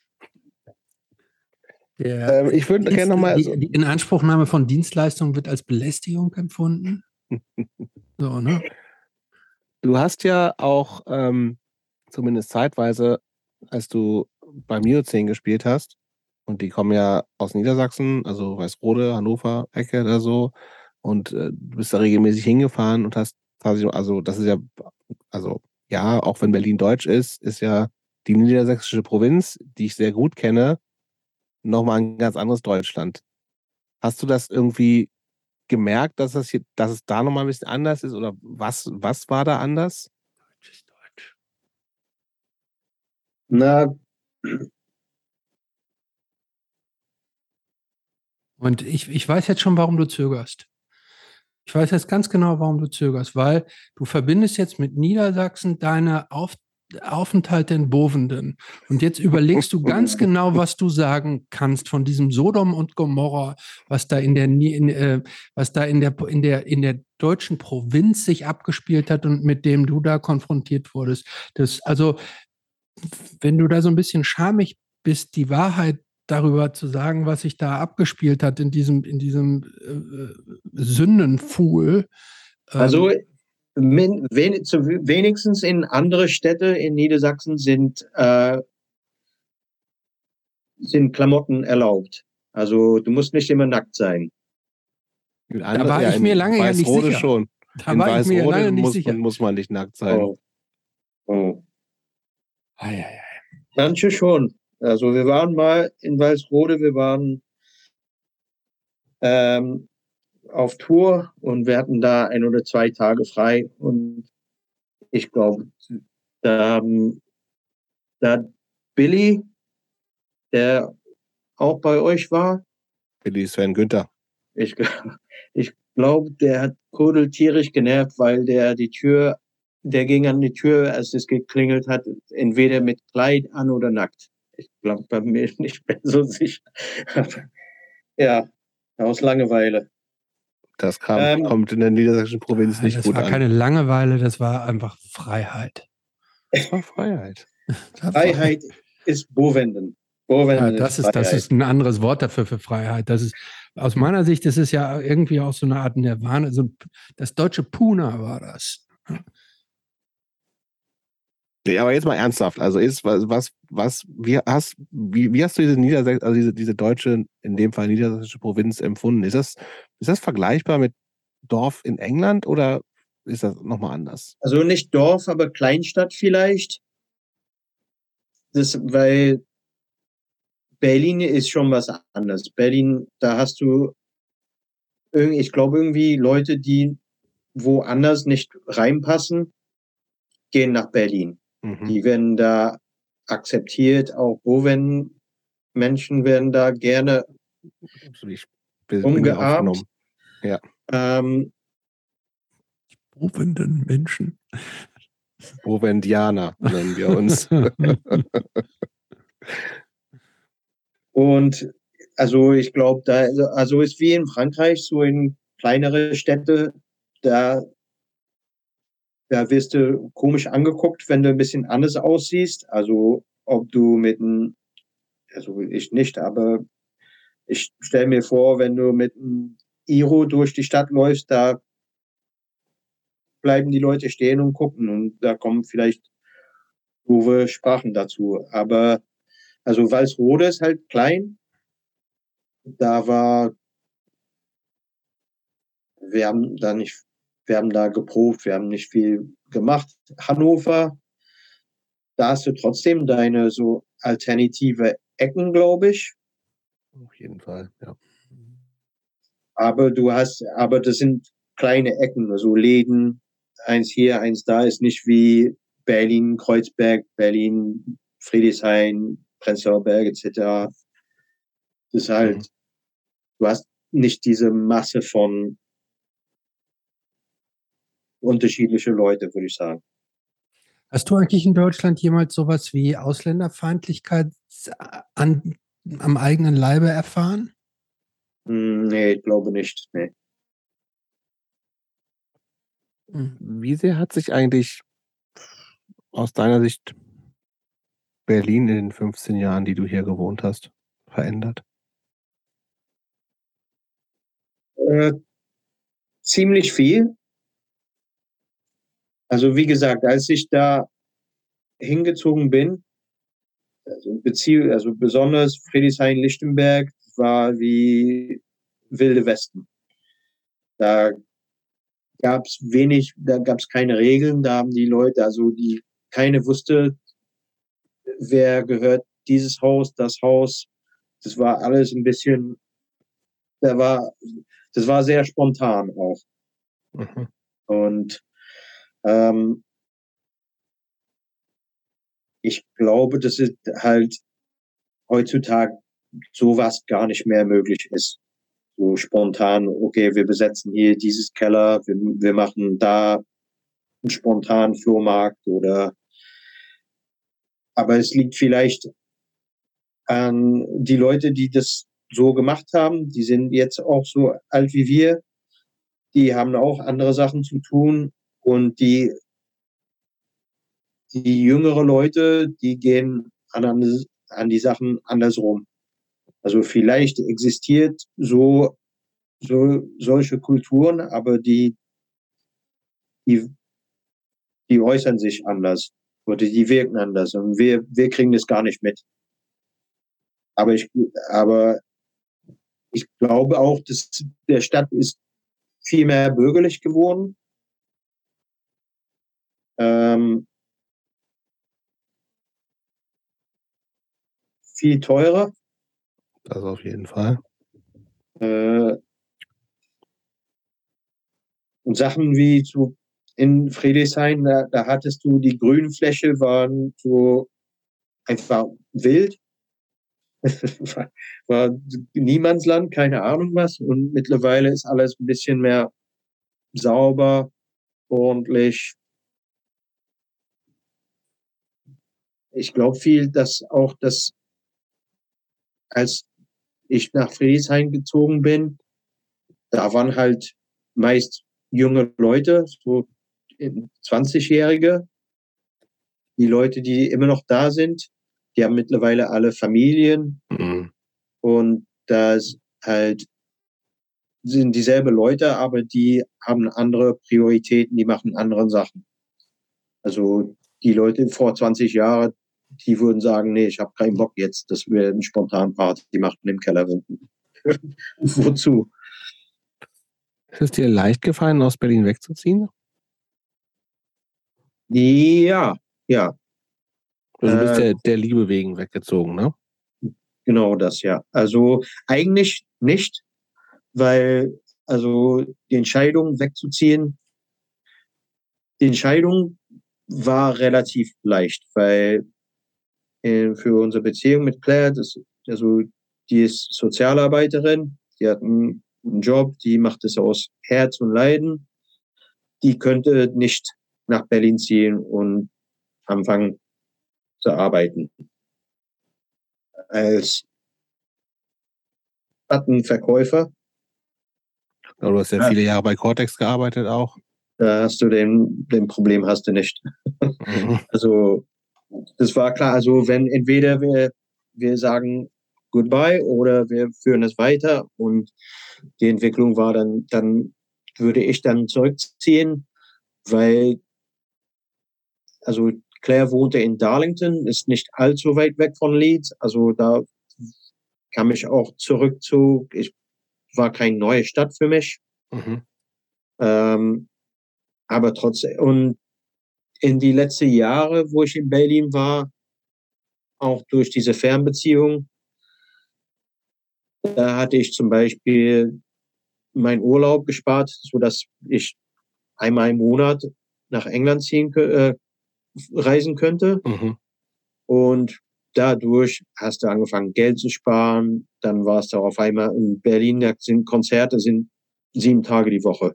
Mhm. Da habe ich gedacht, okay, dann gehe ich halt nicht mittwochs ein Endstand-Konzert im World Hard, da gehe ich nicht Donnerstag zu irgendwas, da bleibe ich zu Hause und dann und also ich hatte schon mal ein bisschen kurz, da war ich schon dabei, kurz äh, zu treten. Okay. Also dann die Entscheidung sich, also das war nicht leicht, aber es war die einzige Entscheidung. Ähm, was ich interessant finde, und das habe ich mir ähm, auch schon in der Vorbereitung die Frage gestellt, ähm, wenn man wie du hier nach Berlin gekommen bist und hier viele Jahre gelebt hast und auch ähm, von dieser anfänglichen äh, Freiheit, die zu der Zeit da noch herrschte, so fasziniert war. Ähm, Jetzt ist Berlin nicht irgendwie so eine Megametropole, aber schon eine relativ große Stadt, wo mit einigermaßen großem Angebot, du hast schon gesagt, jeden, viel zu viel im Zweifel auch, aber egal. Ähm, dann seid ihr ja praktisch nach England zurückgezogen in so einen relativ kleinen Ort. Ihr hättet ja auch irgendwie in eine große Stadt ziehen können. Ich sage jetzt mal nach Manchester oder nach London oder, oder, oder wo auch immer. Ähm, was war die Motivation, dann tatsächlich in so eine neue, in so, in so, eine, in so eine totale Kleinstadt zu ziehen? Jetzt, wo wir jetzt wohnen, oder Ja. Oder damals, als du hier zu Berlin weggezogen bist. Das war ja Also, auch, glaub ja, ich bin von Berlin weggezogen nach Darlington. Darlington ist ein, also wie viel, ich glaube, vielleicht 50.000 Einwohner. Also so klein ist es nicht. Ähm, es liegt ganz in der Nähe von Durham, wo Jobs war mit seiner Hardcore-Truppe. Ähm, Leeds ist eine Stunde entfernt. Manchester ist zwei Stunden entfernt. Also so isoliert ist es nicht. Und in Darlington gibt es auch eine relativ gute Musikszene. Also da gab es so alte Punkbands, Major Accident stammen aus Darlington.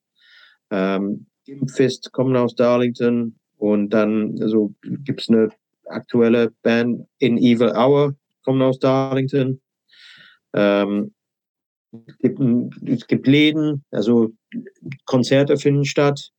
Also es war nicht, als ob da, es ist, es ist kein Ghost Town. Mhm. Okay, aber Ja. das beantwortet noch nicht so richtig. Was war denn der Grund, da hinzuziehen? So, da, weil Claire da wohnte. Ach so, okay, ach, jetzt habe ich das verstanden. Alles klar.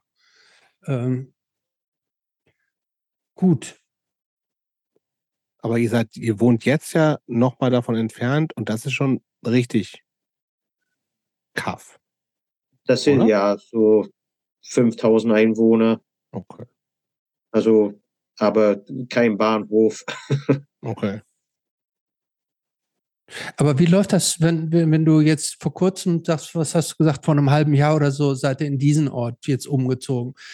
Gut, für dich war dieses Umziehen äh, ja offensichtlich normal. Ihr seid in deiner Kindheit schon oft umgezogen.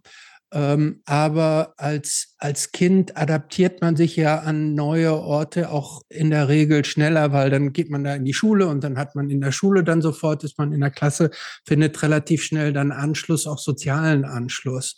Äh, die ja. Frage, die ich mir stelle, wie ist das, wenn man jetzt schon, gut, du bist, glaube ich, gerade 35 geworden, so, ne? Ähm, wenn man mit äh, Mitte 30 äh, dann an so einen Ort zieht, der der so mini, mini, mini klein ist, reicht dann die Beziehung, Ehe reicht dann ähm, oder wie schließt man dann ähm, Kontakte zu neuen Menschen?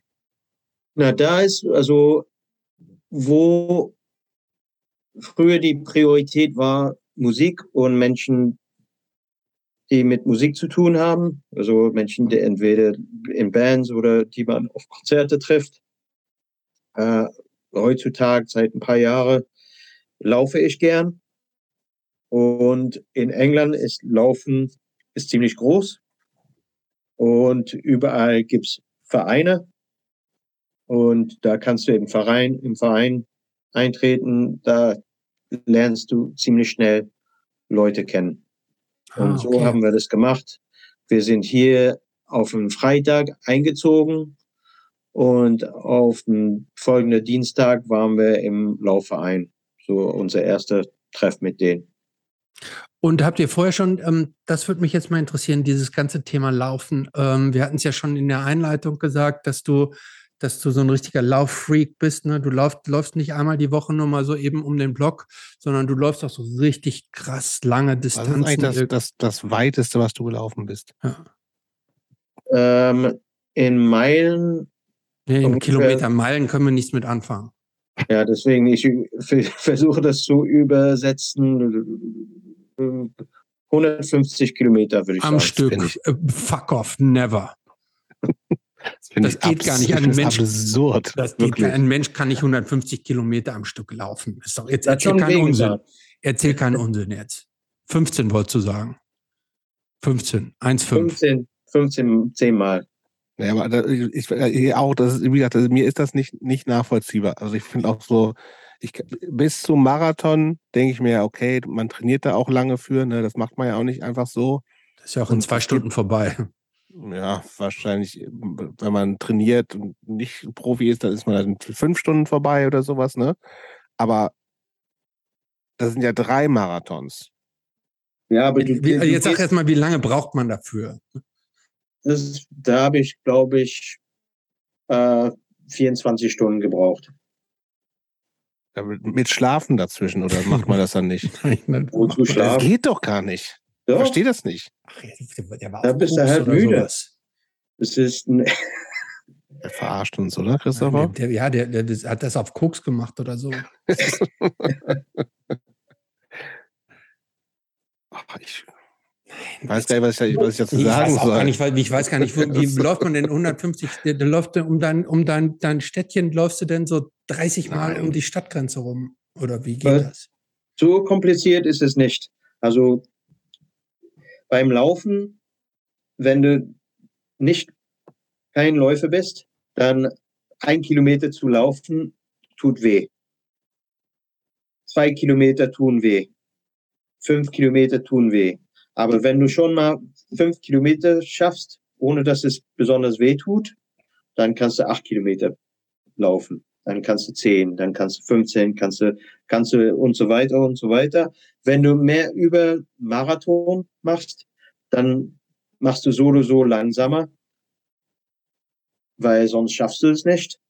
Und da musst du, da machst du Pausen, weil du was essen musst.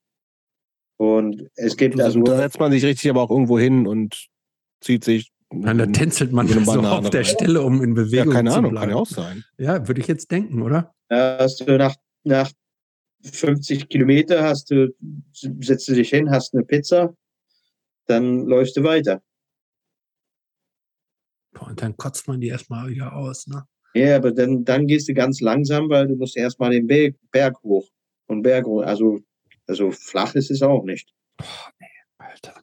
Aber dann erzähl uns doch mal, ähm, warst du immer schon Läufer, so ein Jogger? Oder, oder bist du, hast du das irgendwann nee. für dich? Wie hast du dir das denn erschlossen? Wie bist du da, da reingekommen?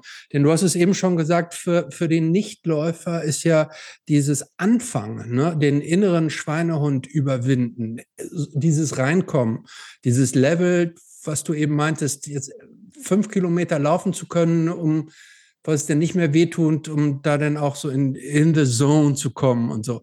Wie hast ja. du, wie, wie, hast du angefangen zu laufen? Wie, wie bist du da so reingekommen?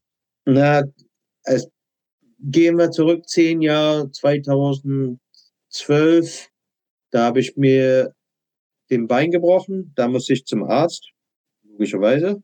Äh, ich war beim Arzt nicht gemeldet in England, da, also ich musste dann, die haben eine Blutprobe gemacht und da haben die mir gesagt, dass ich ein Diabetiker bin. Das wusste ich gar nicht. Mhm. Und dann ich so, okay, ähm, was muss man da machen? So Lifestyle, also Ernährung war ich eigentlich ganz gut dabei. Und Lifestyle, was wir mal machen, ein bisschen mehr Bewegung. Da habe ich angefangen mit äh, Wandern. Also wir haben viel Wanderung gemacht und Radfahren. Und eigentlich, das war ganz cool. Also beide Wandern und Radfahren. Und Radfahren, irgendwann fand ich das richtig gut. Ich habe das viel gemacht über den Sommer, Sommer 2016 vielleicht. Und dann kommt Herbst und wenn nach der Arbeit willst du auf dem Fahrrad springen, aber es ist dunkel. Und Radfahren. Beim, beim Laufen ist es auch dunkel übrigens. Hast nicht dran gedacht. Jetzt, Achtung, ne? jetzt kommt was. Achtung, nee, nee, da hat er sich so, so äh, fluoreszierende Kleidung angezogen. Aber so mit, mit Radfahren, also wenn du nicht in der City wohnst, dann hier, also in Darlington, wenn du eine Stunde Radfahren willst, dann bist du auf Landstraßen, da gibt es kein Licht, da und die fahren wie verrückt, da ah, okay. kein Spaß im. Also wirklich, wo aber, du sagst, ja, vor allem, die fahren ja auch auf der falschen Seite der Straße, darf man auch nicht vergessen. Auch, auf Christopher. Ja, aber da, da, das habe ich auch gemacht. Also ja. so blöd bin ich ja auch nicht. Aber, und, aber dann laufen kannst du halt eine halbe Stunde machen. Die Straßen sind beleuchtet. Und also, und irgendwie, wie gesagt, die erste Mile beziehungsweise Kilometer war schrecklich, dann drei waren schrecklich und dann irgendwann ging's. Und dann irgendwann hat es auch Spaß gemacht. Aber hast du auch Aber dieses, viele Leute, ich kenne ja auch viele Leute, die laufen, also dass ich das erstaunlicherweise auch viele aus dieser Hardcore-Szene gibt es ja wirklich viele Leute, die halt das äh, Laufen als Sport machen. Ich finde es vom Prinzip auch total cool und nachvollziehbar. Also du brauchst ja nichts außer ein paar halbwegs vernünftige Schuhe. Selbst mit Scheißschuhen kannst du machen, das ist nicht so cool so, aber du nee, gehst raus nee, und fängst. Sollst du nicht. Okay. Brauchst Dagegen. gute Schuhe. Ja. Okay, gut. Aber das, mehr brauchst du erstmal nicht. Du kannst es immer und überall machen, musst in kein ja. komisches Fitnessstudio gehen, du brauchst kein Fahrrad für 3870 Euro, was weiß ich. Ähm, aber hast du auch, und dann gibt es ja dieses, dieses Runners High, ne? Wovon, was, was immer so rumsteht. Also, dass so die Leute da ab Kilometer 15, was weiß ich, einfach auch so ein, so ein, so ein High-Gefühl haben. Hast du sowas? Nee, das, das existiert nicht. also du hast. Aber das kann ich nicht so verstehen, warum man das dann macht. Nee, das ist halt so, eigentlich, ich sehe das ziemlich, ich sehe Vergleiche mit Laufen und DIY, Punk, Hardcore, Underground. Weil klar, das war mir klar, dass da, da die geradezu nahe liegen. Jetzt bin ich mal auf die Erklärung gespannt. Raus damit. Wo weil, ist da die Verbindung? Weil du, du machst, was du willst. Du kannst, also ziehst deine Schuhe an. Wenn du Bock hast, dann läufst du einmal ums Block oder dreimal ums Block oder ums Block, aber andersrum. Wo die Vergleiche sind, finde ich, ist es, wenn du auf Laufevents teilnimmst. Das mache ich auch mittlerweile. Dann, entweder du hast diese große Sachen, hast Berlin Marathon, hast du und so weiter, hast du also ganz viel kommerzialisierte Sachen, so. Genau, aber du hast total viel Underground Sachen. Und also du gehst auf da, da siehst du irgendwelche Flyer. Nächsten Samstag hier in diesem Dorf gibt's einen 10 Kilometer Lauf. Anmeldung am Tag kostet drei Pfund. am Ende kriegst du einen Kaffee und einen Kuchen und es ist alles so Volunteers, also ist voll unkommerziell. Und hm. also voll auf DIY-Ebene. Da ist keine, keiner verdient was. Ähm, die Leute kennen sich. Das eine, also es gibt eine Szene, also Szenen dafür. So hier, da wo wir jetzt wohnen, Fell Running heißt es. Da gibt's so, so eine eigene Szene. Und da gibt's Events jede Wochenende. Wie gesagt, kostet ein paar Pfund. Die Leute kennen sich alle. Das, und das ist halt DIY. Hm. Kennst du eigentlich den Philipp Stürer? Nein. Nein. Nee, der ist hier auch hier bei uns. Ähm, der ist hier auch aus Berlin und der war auch bei uns im Podcast. Der ist auch so ein großer übrigens, ne? Weil der allererste ist auch so ein leidenschaftlicher Läufer, aber ob der schon 140 Kilometer am Stück gelaufen ist, das möchte ich jetzt mal bezweifeln. Aber wie gesagt, ich kenne einen Haufen Leute, die das Laufen so als Hobby und Ausgleich haben. Ähm, und ich, das kann ich alles total nachvollziehen, was du sagst. Das ist eben irgendwie so ein, auch ja, eine Szene ist und, und Leute, wo es irgendwie eben nicht um, wo nicht irgendwie ein, Teil was. Das macht alles total Sinn, ja. Ein Teil was dran verdient und die anderen konsumieren nur, sondern irgendwie, dass irgendwie auch viele was machen und so. Ähm, aber was geht denn bei dir während des Laufens vor? Also ich muss ja keine 140 Kilometer laufen, um nee. irgendwie äh, Freunde zu treffen.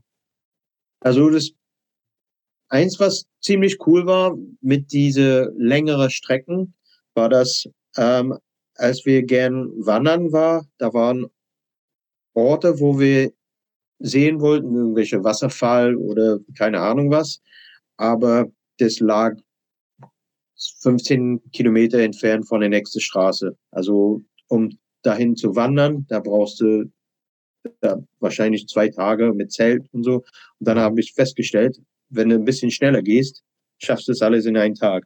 Mhm.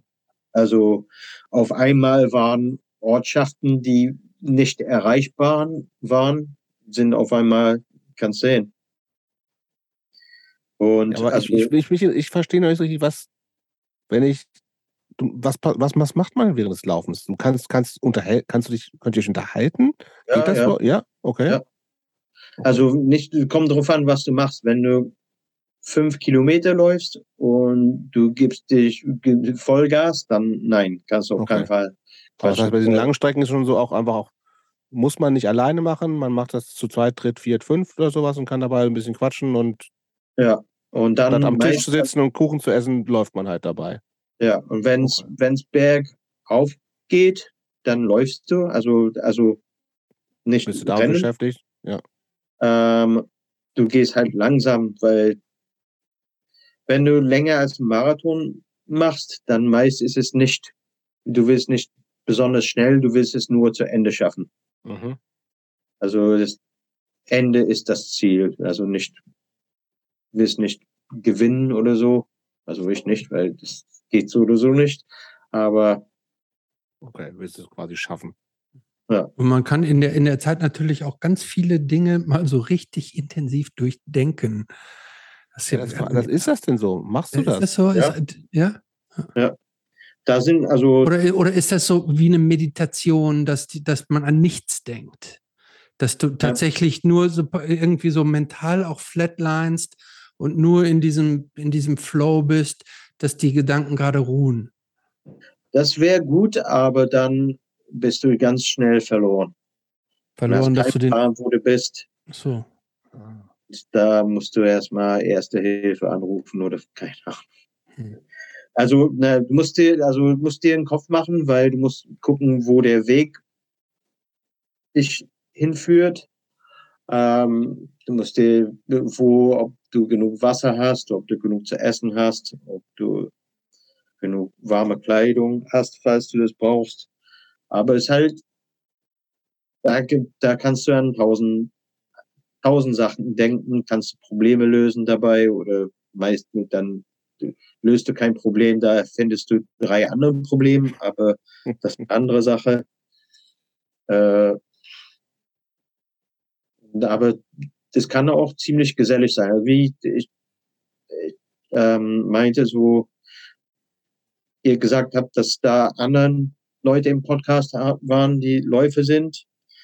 Da sind zum Beispiel, da gehe ich gerne mit der Trommler von Voorhees, der geht, der, der macht Strecken viel länger als ich. Das geht gar nicht viel länger als das du. geht gar, das geht, das, äh, also der, der menschliche Körper, das kann ich dir gar, ist jetzt nicht darauf ausgerichtet, dass man 24 Stunden am Stück läuft. Das, das ist möglich, das ist alles möglich. Da ist auch so aus unserer kleinen Welt der Jean-Paul von, der machte diese Value of Strength Fanzine in der 90er. Der läuft Wahnsinnsstrecken. Beispiel.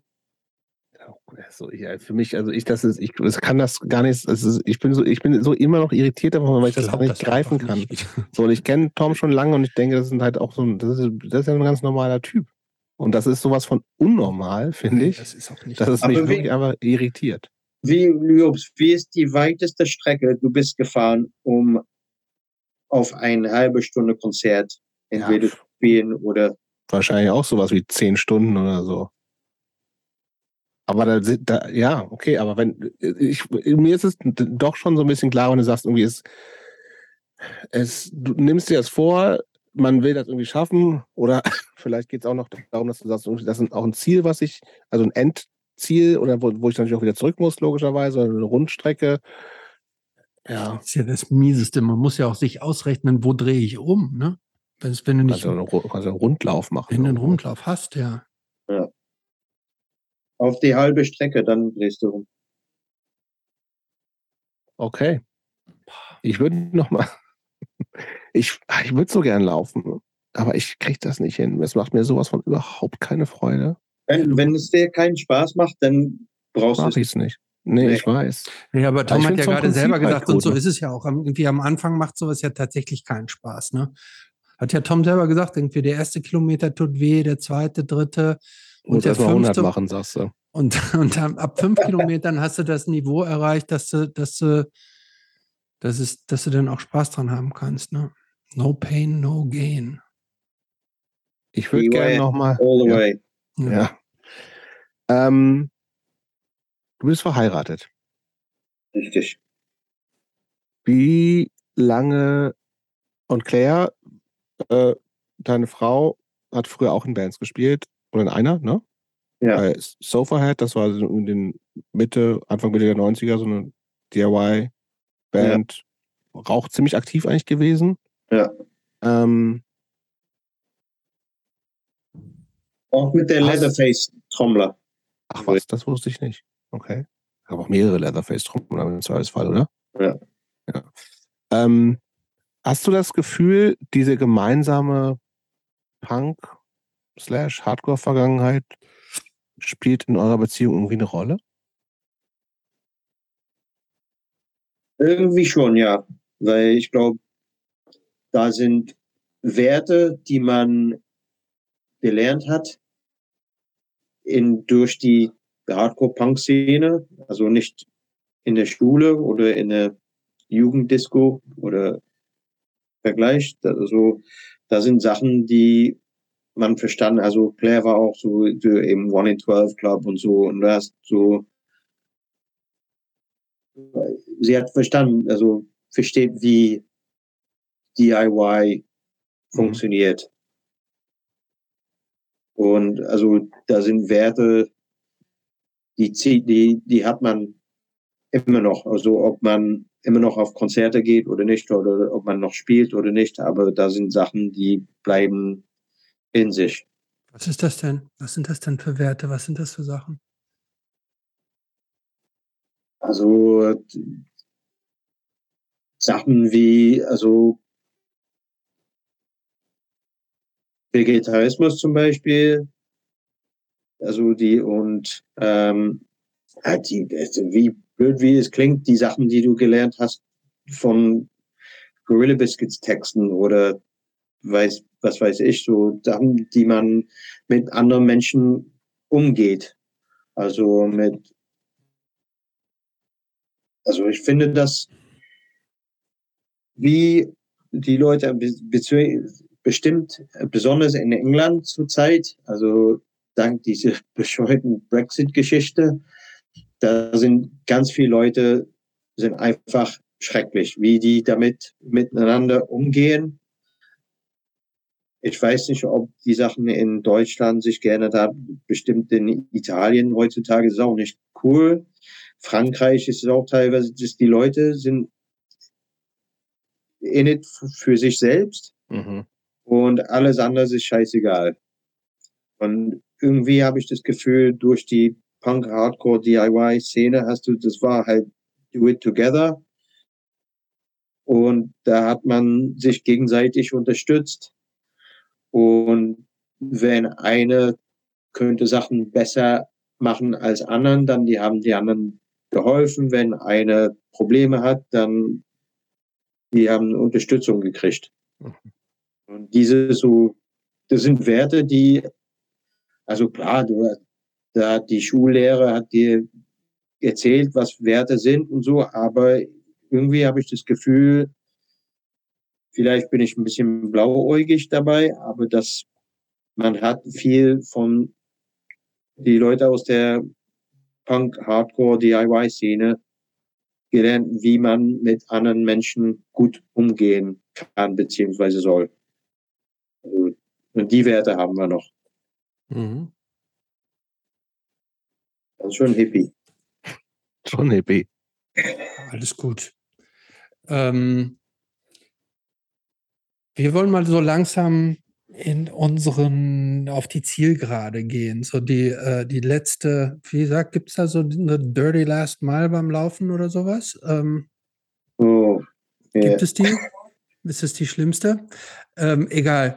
Ähm, wir haben ja immer was, lass uns doch mal, Jobs, versuchen wir noch mal irgendwas, was Flockiges hier aus unserem letzten Teil Ich habe wieder, ich habe hab irgendwie Hunger tatsächlich, obwohl es jetzt irgendwie 23.55 Uhr ist. Ich würde über das Essen sprechen. Ja. Und äh, mir ist gerade noch eingefallen, dass äh, es kurzzeitig auch die Idee von Tom gab, äh, vegetarische, vegane äh, Lebensmittelvertrieb zu machen, ne? Stimmt. Also, das war in der Zeit, als ich nach Berlin gekommen bin, äh, hat äh, äh, Tom in seiner Wohnung in Kreuzberg irgendwie und war auch da halt immer noch ab und an mal in England, hat immer die ganzen Sachen, die es da halt gab und hier nicht gab, also Anfang der 2000er oder so ist das dann gewesen, da gab es ja halt noch. Geschäft. Ja, Chapman's Fine Foods hieß das, ne? ja. Da hast du einmal irgendwelche so Soja-Tofu-Würstchen mitgebracht und so. Ja. Ähm, aber auch so ein bisschen, das war schon, also hast du das, ich, du hast mir das irgendwann mal erzählt, das war das tatsächlich auch mal so ein bisschen so eine Business-Idee? Ja, ja. Hat aber nicht geklappt. Nee, ich bin kein Businessman. Okay. Also erstmal, wenn man, man soll seine eigenen Sachen, die man zu Verkauf hat, nicht einfach selber essen. Also, das, ist, das, das ist schon eine Regel, die gilt schon für Drogendealer auch, ne? Richtig.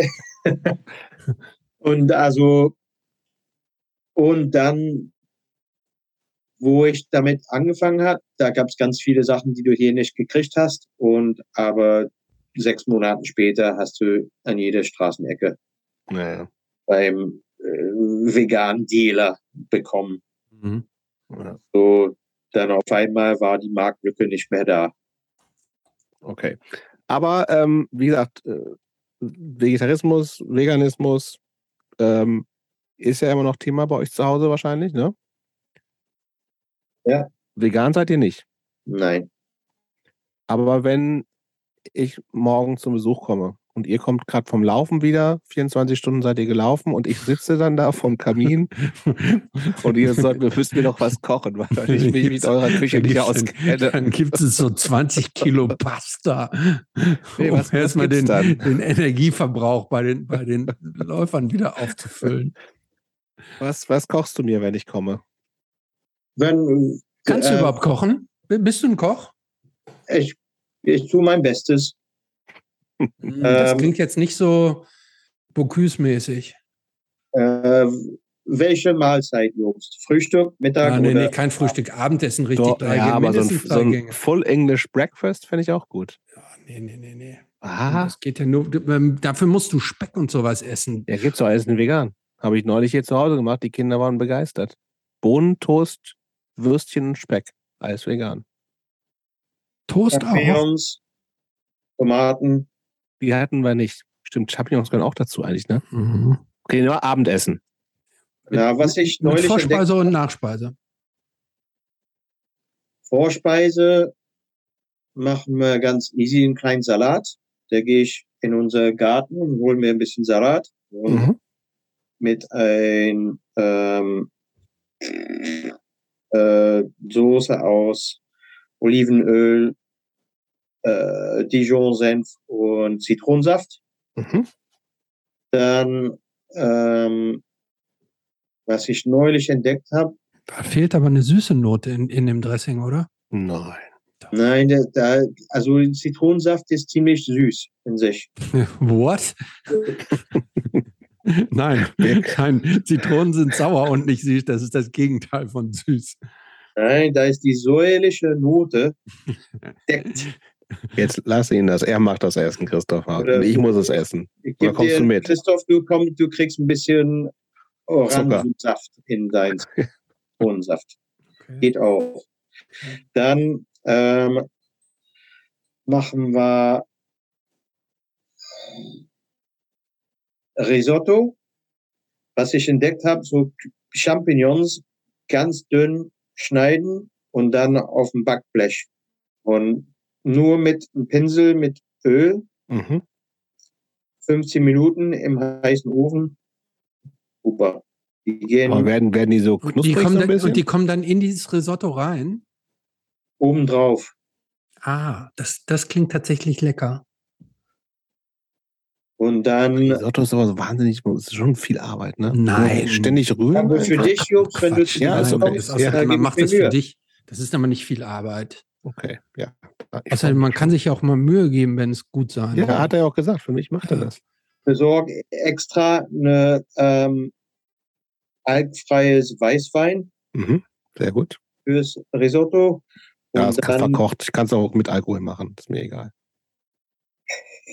und dann ähm, ja, Reis so mit äh, Sellerie und Karotten und äh, Zwiebel, Mhm. bis es fertig ist. Dann Sellerie und, und Karotten und das? Eingeschnitten. Ja, das Mhm. machst du vorher. So im Ja. Olivenöl hast du die klein So, geschnitten, so Gemüse. Und dann, wenn das aufgekocht ist, dann ein ähm, Schuss Weißwein, dann erste Löffel Reis, Brühe, Reis, Brühe, Reis, Brühe, Reis, Brühe. Dann, wenn es fertig ist, dann die äh, Pilze aus dem Ofen, bisschen Rucola obendrauf, bisschen ein paar Kirschtomaten, zack, voilà. Okay. Und da ist Job so satt, der braucht keinen Nachtisch. Gut, Oder wir gehen, dann, dann gehen wir, wir laufen von hier bis nach, ins, nach diesem leichten Risotto. bis ins Zorro. Weil ich glaube, da gibt's bestimmt immer noch guten Nachtisch. In Leipzig? Ja. Ja, ist ja für dich keine Strecke, würde ich sagen. ja. Oder, Hm. oder im, im Baumanns in Potsdam. Okay. Was gibt's zu trinken dazu? Äh, ein Bier Okay. oder zwei. Okay.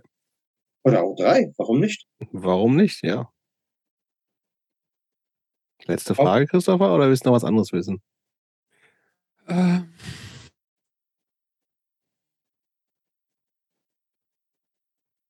hast jetzt, du musst du außer noch, jetzt musst du noch eine machen. ja, Was? hast du außer Laufen und Musik, hast du noch irgendein anderes Hobby?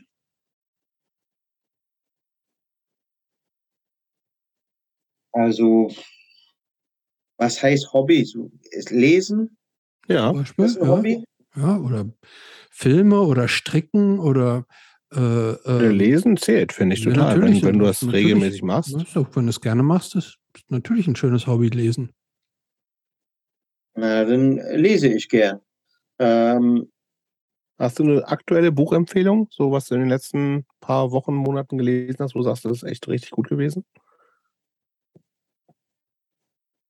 Ähm, na, ich habe gerade, ist eher so wie Magazine, also ich glaube, die werden das irgendwann als Buch rausbringen.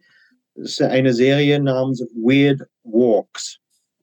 Und Okay. ist über äh, Wanderung in UK und aber so mit komischen Themen, so ob das mit ähm, uralte Steine, so alte Wege oder Musik sich, die sich sich mit äh, Wandern ähm, bezieht, also vielleicht Folkmusik oder ähm, da, da habe ich irgendeine Empfehlung, war Musik von Bahnhofgeräusche beeinflusst ist. Also total freaky, so Keyboard-Geräusche. Und da habe ich auch eine andere Musikart entdeckt durch diese Weird Walk Magazin Dungeon Synth. Das ist so Keyboard-Musik, also Black Metal, aber nur auf Keyboard gespielt. Klingt Mhm. grauenhaft. Ich finde, das Das klingt richtig gut. Interessant. Ich finde es gut. Aber, Ja, aber interessant kann ich noch mitgehen, aber trotzdem Aber- grauenhaft. Richtig, aber billig Keyboards. Also es soll elektronisch klingen. Also nicht wie ein Keyboard klingt nach einem Orgel oder eine Gitarre, soll nach einem billig 80er Keyboard klingen. Und irgendwie ist es, wie gesagt, es ist schre- schrecklich, aber irgendwie interessant. Also Weird Walks Buch Strich Magazin ist cool. Klingt gut. Okay. Letzte Frage, Christopher, oder? Ja. Tom. Was würde der 15-jährige Tom von Tom 2022 denken?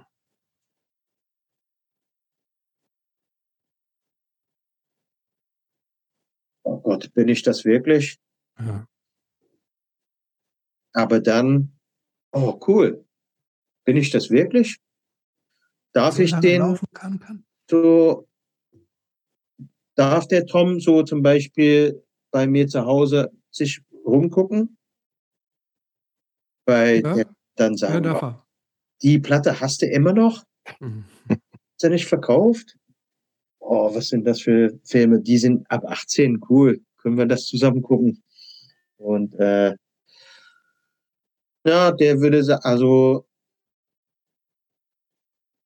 der ältere Tom würde zu jüngere Tom sagen, mach ruhig Fehler, bau Scheiße, so damit wirst du irgendwas lernen, hoffentlich. Und dann ja, bist du dann vielleicht wie mir, wie ich. Okay. Dankeschön, Tom. Schönes Schlusswort. Dankeschön.